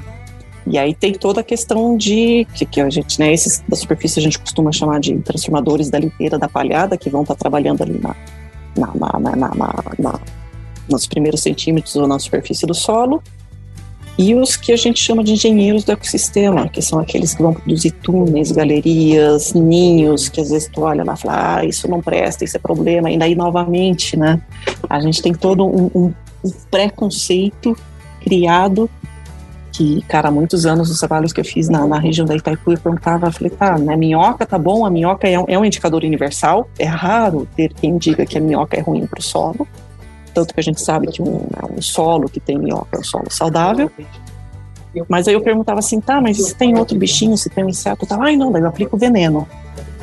Assim, então, então vocês entendem o quanto que a gente precisa galgar e, né, e ainda ter essa informação, a academia sair e, simplificar essa informação e mostrar para o agricultor, falar, olha, é importante ter esse, esse, aquele grupo. E a nossa riqueza e diversidade ela é gigantesca. Quando a gente fala de solo, a gente tem 25% da nossa biodiversidade do, sol, do, do, do planeta no solo, debaixo dos nossos pés. E desses 25%, a gente mal e porcamente conhece 40%. Sim. Para minhocas, para vocês terem uma noção, nós temos 300, 320 espécies descritas no Brasil. a estimativa é de 1.500 a 2.000. Nossa, distante. Né? Uma caça ao tesouro. E, né, fazendo, né, já, né, o Jorge Brown, meu colega, uma vez brincou, fez uma estimativa, ó, se fosse para atender toda essa demanda, teria que ter quatro Marie Barts full time, só trabalhando em taxonomia durante 10 anos. Sim. Entendeu? Isso para um organismo. Sem férias. para um organismo só minhoca. Então você estende isso para todo o leque de biodiversidade. Nossa. E, a, né, e aí, grupos, por exemplo, a gente fala de besouros. Cara, besouros tem 350 mil espécies. Uhum. Aí você tem besouro, que é predador, você tem besouro, que é fitófico, você tem besouro que vai se alimentar de, de excremento. Cara, eles têm. Entendeu? É, é, é fabuloso assim o que eles têm de, de possibilidades que podem estar tá nos ajudando. Então é, é. é nossa. Ô Marie, tu comentou que contou micorrizas, né, no início do episódio, ou, ou, acho que foi antes, agora eu não vou, não vou lembrar corretamente, mas a minha noiva ela contou mais de 100 mil insetos no, na dissertação do doutorado dela. Não é? Pois, exato. Né? É, eu te ver e... né, o, o quanto e, e, e, essa é uma questão também que, do ponto de vista de experimentação e academia, dos métodos científicos, macrofauna, não é que é difícil. A gente não requer de equipamentos, de coisas precisas. Claro, hoje a gente tem ferramentas da molecular, tem o tal do DNA molecular que está sendo melhorado, mas ainda está tá longe de, né, de, de, de ser um ideal. Mas os métodos tradicionais, por exemplo, que é o padronizado internacional para macrofauna, são os monolitos de 25, 25, 20 ou 30 de profundidade, dependendo do que você quer estudar, né? E, cara, e não tem segredo, é triar na mão. Nossa. É o que você enxergar, tirar. Então, cara... Separar, contar? Depois contar, pesar Imagina. e ainda assim a gente até então, até muito tempo a gente separava em grandes grupos, besouros, grilos, minhocas. Só que hoje a comunidade internacional não aceita mais, você tem que destrinchar mais. Tem que chegar a nível de espécie justamente por essa diversidade de, de funções que esses grupos todos exercem, entendeu? E aí a molecada não tem paciência de fazer isso, porque não é difícil, ah, mas é trabalhoso, entendeu? É trabalhoso. Esse é o ponto, né? Eu, eu queria perguntar como é que você lida com a ansiedade, né? Sendo taxonomista. Você identificou uma espécie já, né? Mas foi quanto tempo procurando? Uma, cara? Não, uma, uma, que, uma nova, né? Que você não foi? Não, eu já descrevi. Não, eu descrevi 16 novas. 16? Assim, descrevi ah. 16, que é pouco, desculpa, é pouco. Mas eu tenho pelo menos comigo aqui em Portugal umas 40. Nossa! O Jorge tem na coleção pelo menos umas 150 ainda. Uau! Que bacana. Mas eu não tenho uma que leva o nome da família, não é? Ah, tenho, tenho uma que ah, tem, tá, tem então a Famous é. Colex da Arts que é. tem, tem, essa, é. essa é, é especial. Imagina. The On. Que bacana. que legal, mas é, pá, é muita história, né? É, só, só é. pensando aqui, realmente a tua contribuição é, é, e da tua família, né, pro, é, para uma agricultura mais sustentável, começando lá com o plantio direto, eu chego a ficar arrepiado. Eu imagino que quer vir para os Estados Unidos, é. falar com um produtor americano que você nunca viu na vida. A gente sabe que dependendo da região que você tá, o, o americano ele não é muito receptivo, é, ainda mais naquela época, né? Hoje Sim. eles estão muito pois. mais, mas naquela época. Exatamente. É, é, levar uma máquina para o Brasil sem ter pago ela ter começado todo esse trabalho é, e agora você aí descrevendo novas é, espécies de minhoca, é, é, assim, é sensacional, contribuição gigantesca mesmo. A gente, a gente tem só agradecer. Eu, eu, fico pensando, eu fico pensando qual, o que o próximo Bards vai, vai fazer. vai fazer, né? direto. Ah, meu Deus, e olha que eu, ah, eu não sei se de minha parte tem sucessor. Porque o, o, meu filho, meu filho é de uma área completamente diferente. Ele é da área de advocacia. É. Chegou e pra, comigo para campo tudo, contaminei o currículo dele, ele tem um resumo lá com o nome dele, que ele ajudou a coletar, mas não consegui convencer muito, não. Mas não sei, né? Assim, a gente vai. E aí, como que eu falo que as crianças são chaves. E daí, novamente, eu posso depois mandar o link, se, se vocês quiserem disponibilizar. A gente já tem hoje disponível um livro infantil que está baseado na biografia do meu pai, que é o Mistério, Com certeza. que é o Mistério do Ribeirão Vermelho, que está disponível para download gratuito no site da Federação. E a gente tem ele em português, inglês, francês, espanhol e alemão. Oh, que legal. Uau. Cara, e daí foi fantástico que foram amigos que ajudaram a, a, a traduzir. Cara, foi muito bacana. Esse a gente vai estar tá relançando numa versão luxo, capa dura, para quem quiser ter o livro fisicamente, para guardar para os filhos tal e tudo mais. E ele conta, e ele né, é o mesmo, o autor é o jornalista da biografia, o William Santin, que é um cara, é um jornalista fabuloso, assim, ele a, a, forma com que ele escreveu a história do meu pai é muito gostosa, assim, eu tive relato de pessoas que falam, ah, eu li numa golfada, eu li quase numa noite a biografia, porque ela, é, o, o linguajar e a forma é muito, muito bacana, né? E ele daí também escreveu o livro infantil, e ele transformou eu e meus irmãos em personagens, e aí a gente conta mais ou menos essa história do plantio direto, e o que, que é a importância, tal, tudo, uh, numa aventura das crianças querendo descobrir por que, que o ribeirão no fundo da fazenda está vermelho. E não vou contar detalhes para quem quiser, vai fazer o download para ler mais. E agora. A gente vai divulgar nas nossas redes sociais, a gente precisa divulgar isso. Eu já fiz o download. Já, vi, e, já fiz o download e sei que Johan e Marie grew up. Então já, já tem informação aqui, ó. Né? que bacana. Mas cara.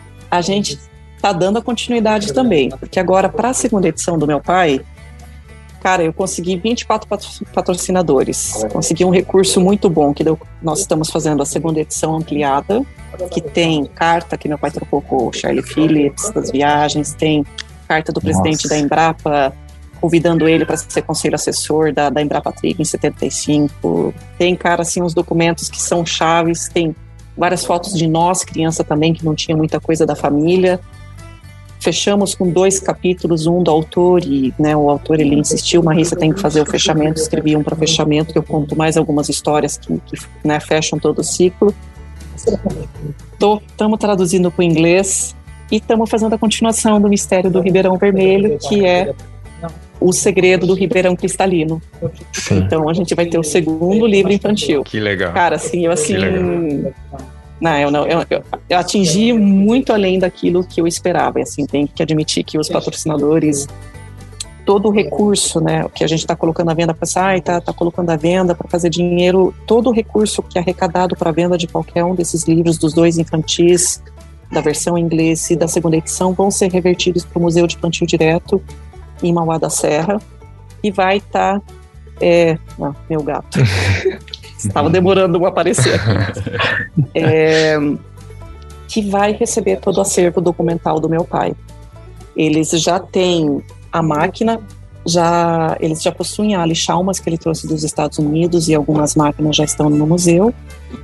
E todo o acervo de documento. Cara, meu pai tem muito material, tem muito slide, tem muita foto e vai tudo para o museu de lá. Legal. E todo esse recurso vai ser revertido para a gente começar a, a, né, a, a, a preservar, manter esse, organizar esse material do meu pai. Eu esperava que ia sobrar também recurso disso para arrecadei, mas é tanta coisa que eu tentei fazer com, com o budget que vai dar na risca para cumprir isso que eu falei para vocês, né? Então a gente tem cara, umas novidades muito bacanas aí nas próximas semanas. Que bacana. Para esse lançamento. Estamos ansiosos aí. Legal. É digno de louvor esse trabalho que estão fazendo, porque. De deixa eu só complementar, porque essa experiência sempre eu, eu, gosto muito de relatar, porque. E aí eu falo que é importante esse papel que a gente tem com as crianças, né? Quando nós lançamos o Mistério do Ribeirão Vermelho, ele foi lançado em fevereiro de 2019, com a presença da ministra Tereza Cristina, que assim ela fez questão ela, né, a gente queria fazer a, o dia de lançamento na, na quarta-feira na Copavel, no show Copavel em, em Cascavel. Nós mandamos, eu mandei o convite, falei, cara, isso não vai vir, né? Imagina, tem agenda, sim, vai vir para o lançamento do livro, né? E ela aceitou, mas ela falou que ela só poderia estar na sexta-feira, se a gente não mudava a agenda do lançamento para sexta-feira, e nós mudamos. Né? E assim, eu falo de longe, esse trabalho que a ministra Tereza Cristina fez nesses últimos anos, eu acho que também foi fenomenal, que ela projetou a nossa agricultura, agropecuária de uma forma que eu acho que eu nunca, eu nunca vi em nenhum outro governo, né? A forma com que, que a gente, que ela lidou com tudo isso, né? Uhum. E naquele ano ainda, assim, nos dois meses antes de eu me mudar para Portugal, a ideia era, e também isso a gente deve fazer com essa continuação, nós doamos, é, foram entre 600 mil exemplares desse livro infantil para escolas municipais uh, públicas de Londrina e de Rolândia, porque é a região onde toda essa história aconteceu. Então a gente, né, a gente se sentiu na obrigação que as crianças as novas gerações precisam saber aquilo que é nossa história, né? Isso. Que é, é nosso, Sim. né? E aí eu tive a experiência, né, no, no, dia do lançamento em Rolândia, eles chamaram várias turmas de várias escolas, as crianças ficaram alucinadas com essa coisa da, das minhocas, né, da história do meu pai e tudo mais de uma forma que, quando a gente saiu do, do local do evento, as crianças estavam esperando o ônibus, elas ovacionaram meu pai em aplauso, de uma forma eu estava empurrando a cadeira de rodas. Nossa. O presidente da federação filmou assim, é uma coisa assim que eu falei, cara, eu nunca tinha visto isso, sabe? Nossa. Tipo, ídolo de futebol. Uhum. Eu falei, meu, eu falei, né? E nessa fissura das crianças, eu, duas professoras pediram, falaram, olha, as crianças querem te conhecer, querem conversar com você, né? Vamos fazer um encontro. E aí, na semana anterior de eu mudar, falei, vamos, né? Fui na, em duas escolas, uma em Rolândia, uma em São Martinho. E, cara, e como é, in, é, incrível, né? A gente não tem noção, às vezes, do impacto que a gente causa, né? Por serem escolas públicas, já, já é um público que é mais carente, né? Uhum.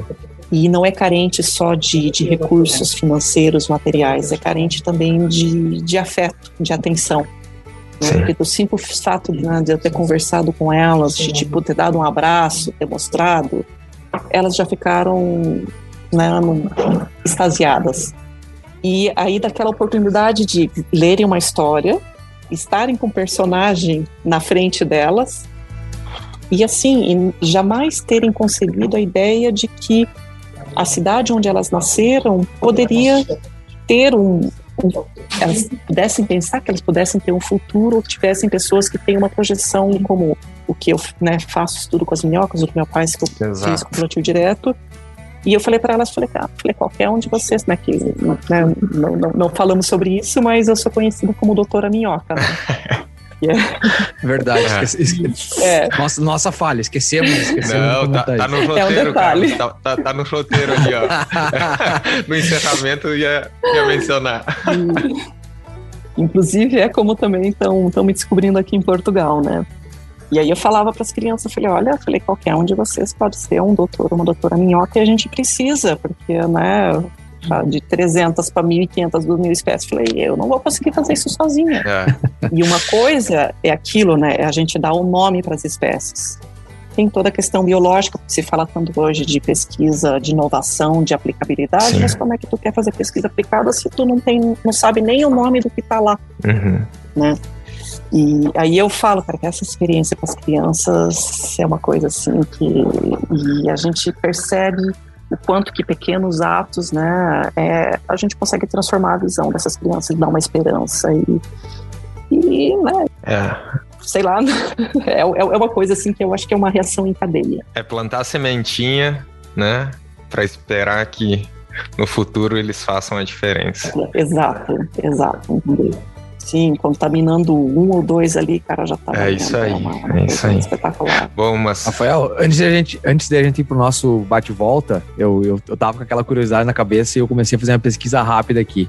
A Marie falou da, da Alice Chalmers, que foi a primeira empresa né, a fabricar a, a, a, semeadora de plantio direto. Hoje ela é ACO. Teve várias transformações no meio. Hum, e, e ela Isso, passou por eu não lembrei Fiat, o nome. Ela passou por Fiat, ela passou por Siemens. É, e hoje ela é a, a, a, GCO absorveu o que era a Alice Chalmers, que eram tratores e máquinas laranjas no passado. Interessante. Exato, exato. Era branca e laranja a plantadeira. Inclusive, a gente.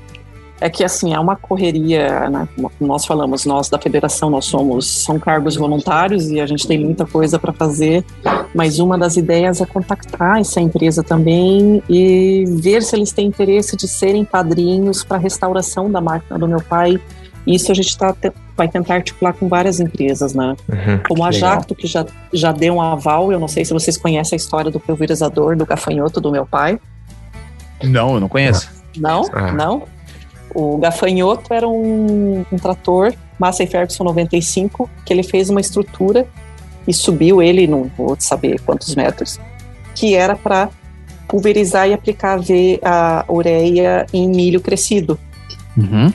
Esse, então, tem esse que meu pai construiu e esse deu origem ao protótipo dos autopropelidos. Nossa. Uau. Né? Mais um Sério? pedaço da história dos barcos. Uau. É, e, antes, e antes disso, já o meu pai, a, né, a outra inovação que ele tinha ali nos anos 70, que é aquele Jeep Unimog, ele tinha ele montado o pulverizador com uma barra já de 25 metros. Meu Deus! E esse deu origem aos automotriz, que foi a automotriz que a Jacto lançou ali em meados dos anos 80 para 90. Sim. Então, os automotrizes surgiram dali. Então, tem toda essa questão né, que a gente, novamente, a gente volta para a questão que hoje tem muita aquela questão de egos e de patentes que, porra, cara, meu pai podia ter feito uma grana foda, entendeu? É, Nossa, é. imagina! Mas, mas aquilo sempre foi tudo em prol de um bem comum, para que, que todos pudessem us, usufruir disso, né? Ele tinha assim, umas, umas, sacadas geniais, sabe? Geniais. É, sensacional. E aí, nessa intenção, eu sei que o gafanhoto, a estrutura que tem o 95, ela ainda estava num, num sucatão em Londrina, o professor Ricardo Halles localizou e o sucatão disse que não, é, eles não iam vender, aquilo ia ficar guardado e eles iam né, negociar para mandar para o museu. E a Jacto parece que já aceitou da, de, de, restaurar esse, esse, esse equipamento, que tem várias fotos no livro, né, quem, quem o teu livro vai ver, uh, ah, para ter esse, esse marco que é do, dessa, desse auxílio que foi dado dos pioneiros também para o desenvolvimento de máquinas e equipamentos. Né? Nossa, curioso, curioso para ler essa biografia já. Tem, deve ter muito detalhe aí e faz. E agora também é. entendo, né? A gente está aqui a quase duas horas conversando e, e quanta coisa, né, que a gente tem ainda para para escutar, para aprender me, de, me, dessa história é. toda. E eu estava também fazendo uma reflexão, Carlos Alexandre, é, sobre né, esse protagonismo né, do, dos Barts, não só do pioneiro Herbert, mas também da Marie, e, e que conecta nós aqui no, no, no podcast, que é essa ideia de buscar informação em todos os cantos. Vocês vejam, né, que o, o naquela época, né, ele viajou para os Estados Unidos para buscar uma semeadora e lá ele viu que existia o plantio direto, né?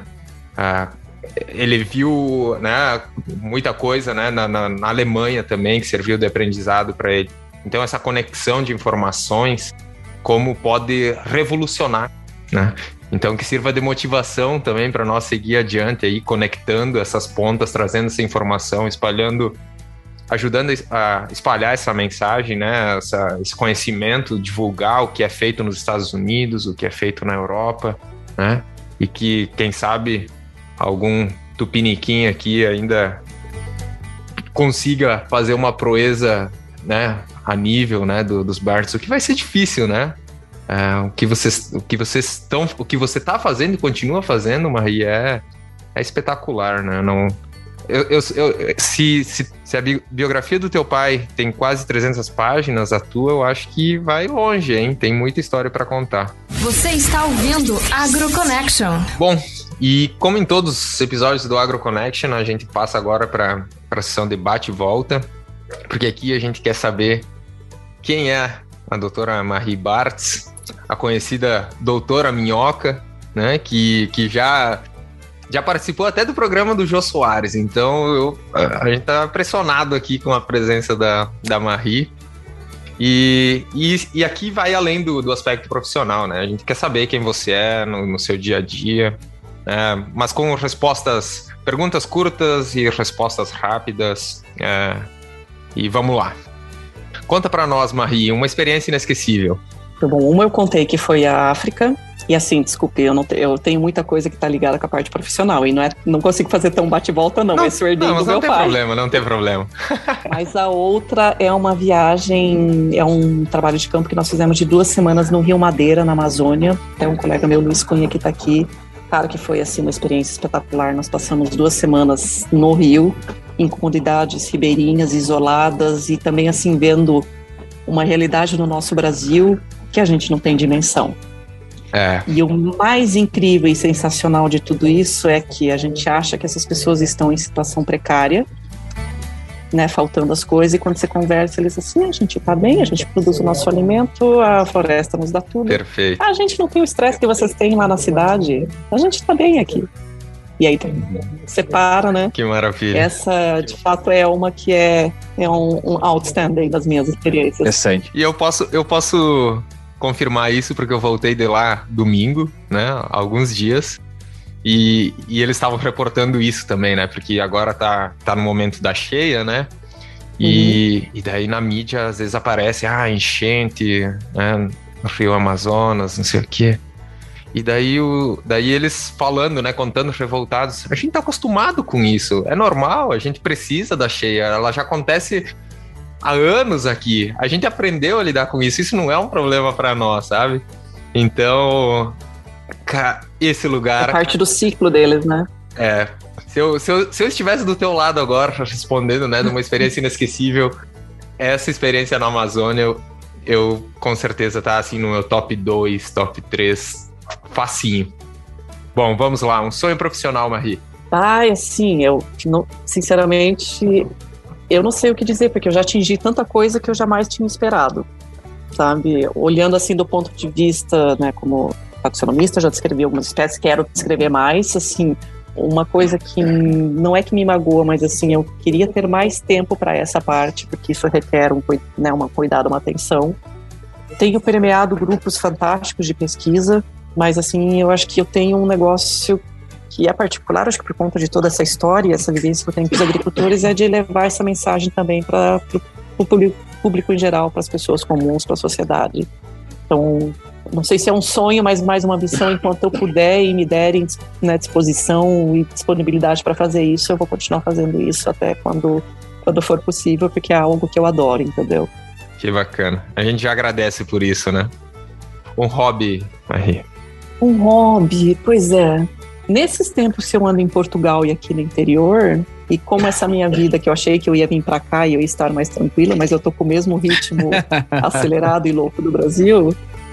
Finais de semana eu gosto de ficar muito tranquila, assistindo uma série ou andando na natureza. Assim. Quer me deixar feliz é eu estar tá no meio do mato, pisando na, né, na água tal. Mas enquanto eu estive no Brasil, também é uma curiosidade, né? Que as pessoas, eu falo, a Marie tem inúmeras facetas, né? Como eu falei, eu tive um sonho de ser bailarina. Eu dancei em grupos folclóricos no Brasil. Na minha cidade, um grupo alemão, e quando eu estive em Curitiba, eu dancei num grupo alemão e num grupo ucraniano. E assim, cara, adorava, era fantástico. Adoro dançar assim, mas não músicas modernas, coisas mais de baile, sabe? Sim. Os bailão do interior, ah. valsa, marchinha, Legal. cara, eu adoro isso. Que bacana. Comida preferida? Não tenho. Cara, eu sou, eu não sou uma mulher pequena, aliás, ando um pouco relapso, acho que é no meu momento mais roliço da minha vida, por um pouco por também por não estar muito sedentária. E eu não tenho, eu gosto de várias coisas, gosto muito de comida salgada, mas um doce assim de vez em quando também cai bem, né? E eu falo, eu sou, eu sou o pior das coisas porque eu gosto das porcarias e gosto das coisas saudáveis. então, é o caos total. Tá certo. Diversidade, né? Diversidade. Não é? A diversidade. É isso aí. Um lugar preferido. Mas é não o, o, lo, o local que você visitou, o local que você gosta de, de estar, assim. Cara, eu nesses anos todos, assim, independente aonde eu estou, é a minha casa, o meu cantinho. Apesar de muita coisa que eu faço, é ter o meu espaço, tenho minhas coisinhas, assim, eu gosto muito de, de estar em casa.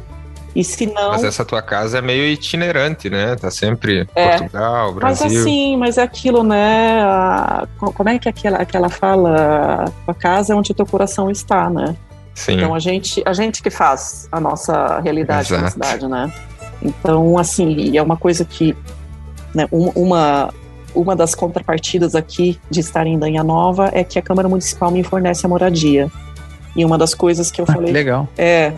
E aí, uma das coisas, assim, que um dos lugares que eles mostraram tinha muito assim, móvel de escritório e tal. Eu falei: olha, me demandei do Brasil, eu não tenho tenho alguns amigos em Coimbra, no interior não vou ter ninguém, não tenho problema quanto a isso, que sempre, né, como sempre viajei muito por aí.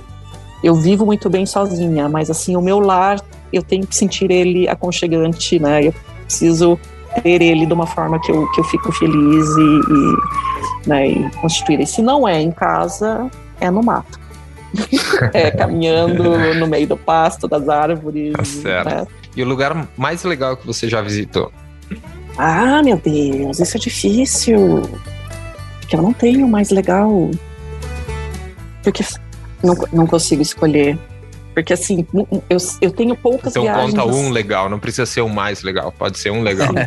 tá, porque assim, eu não, eu não tenho muitas viagens de turismo, mas profissionalmente eu já vou, viajei. Mas conta, conta. Para inúmeros lugares, mas, mas já vale, entendeu?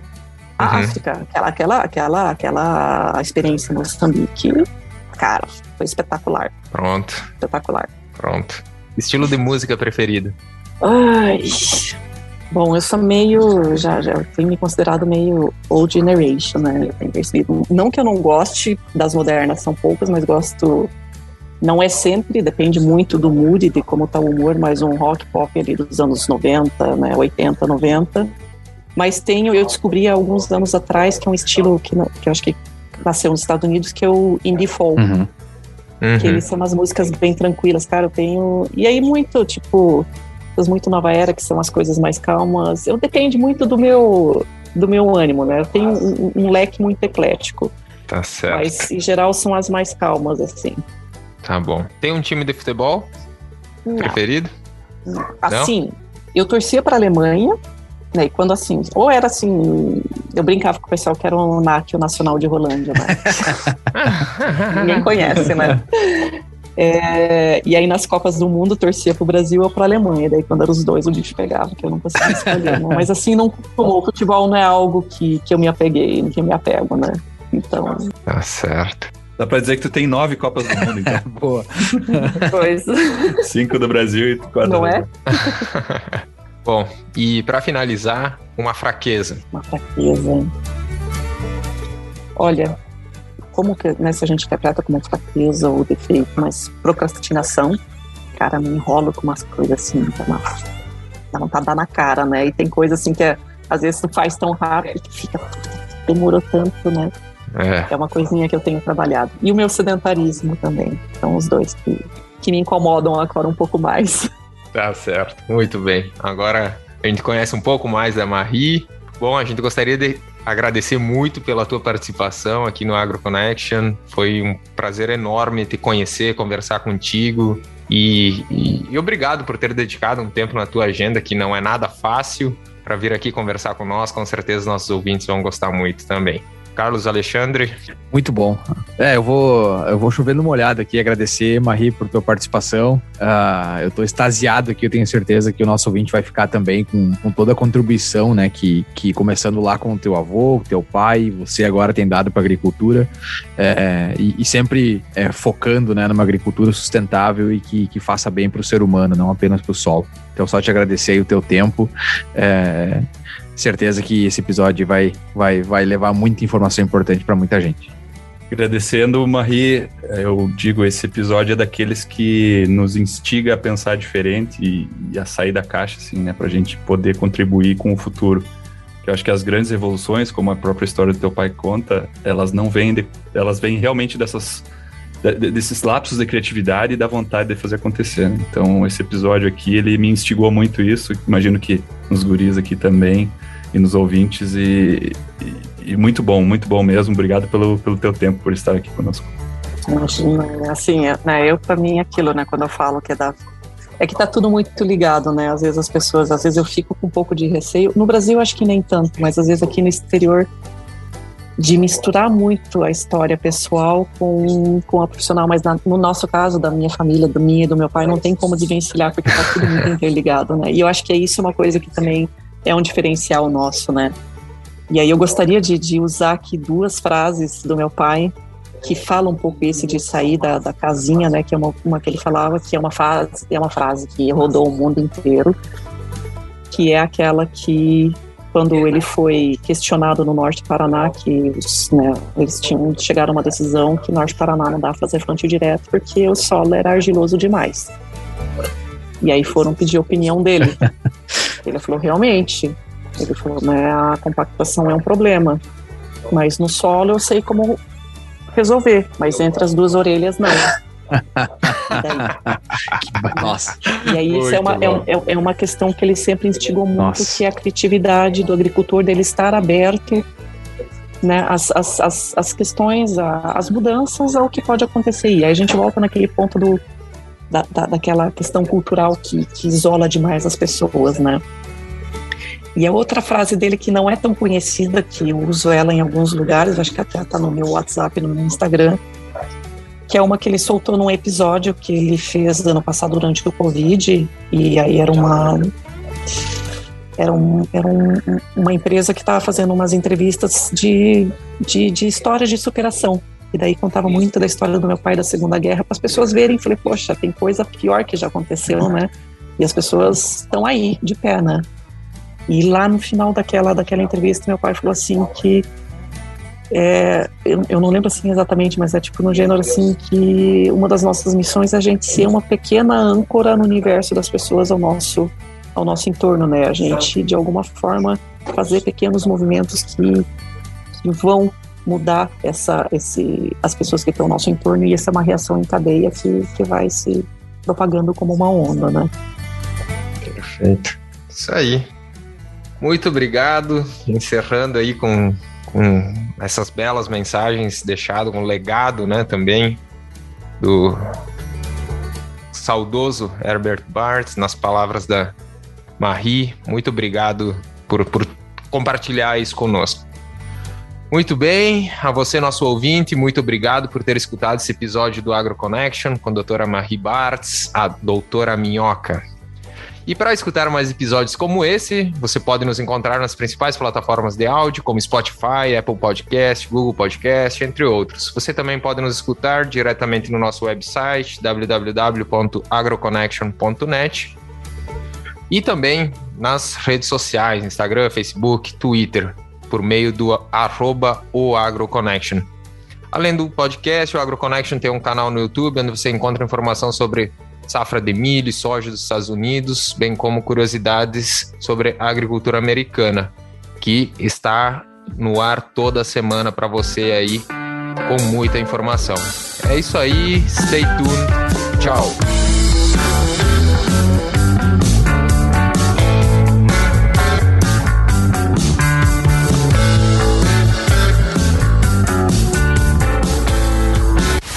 Agro Connection.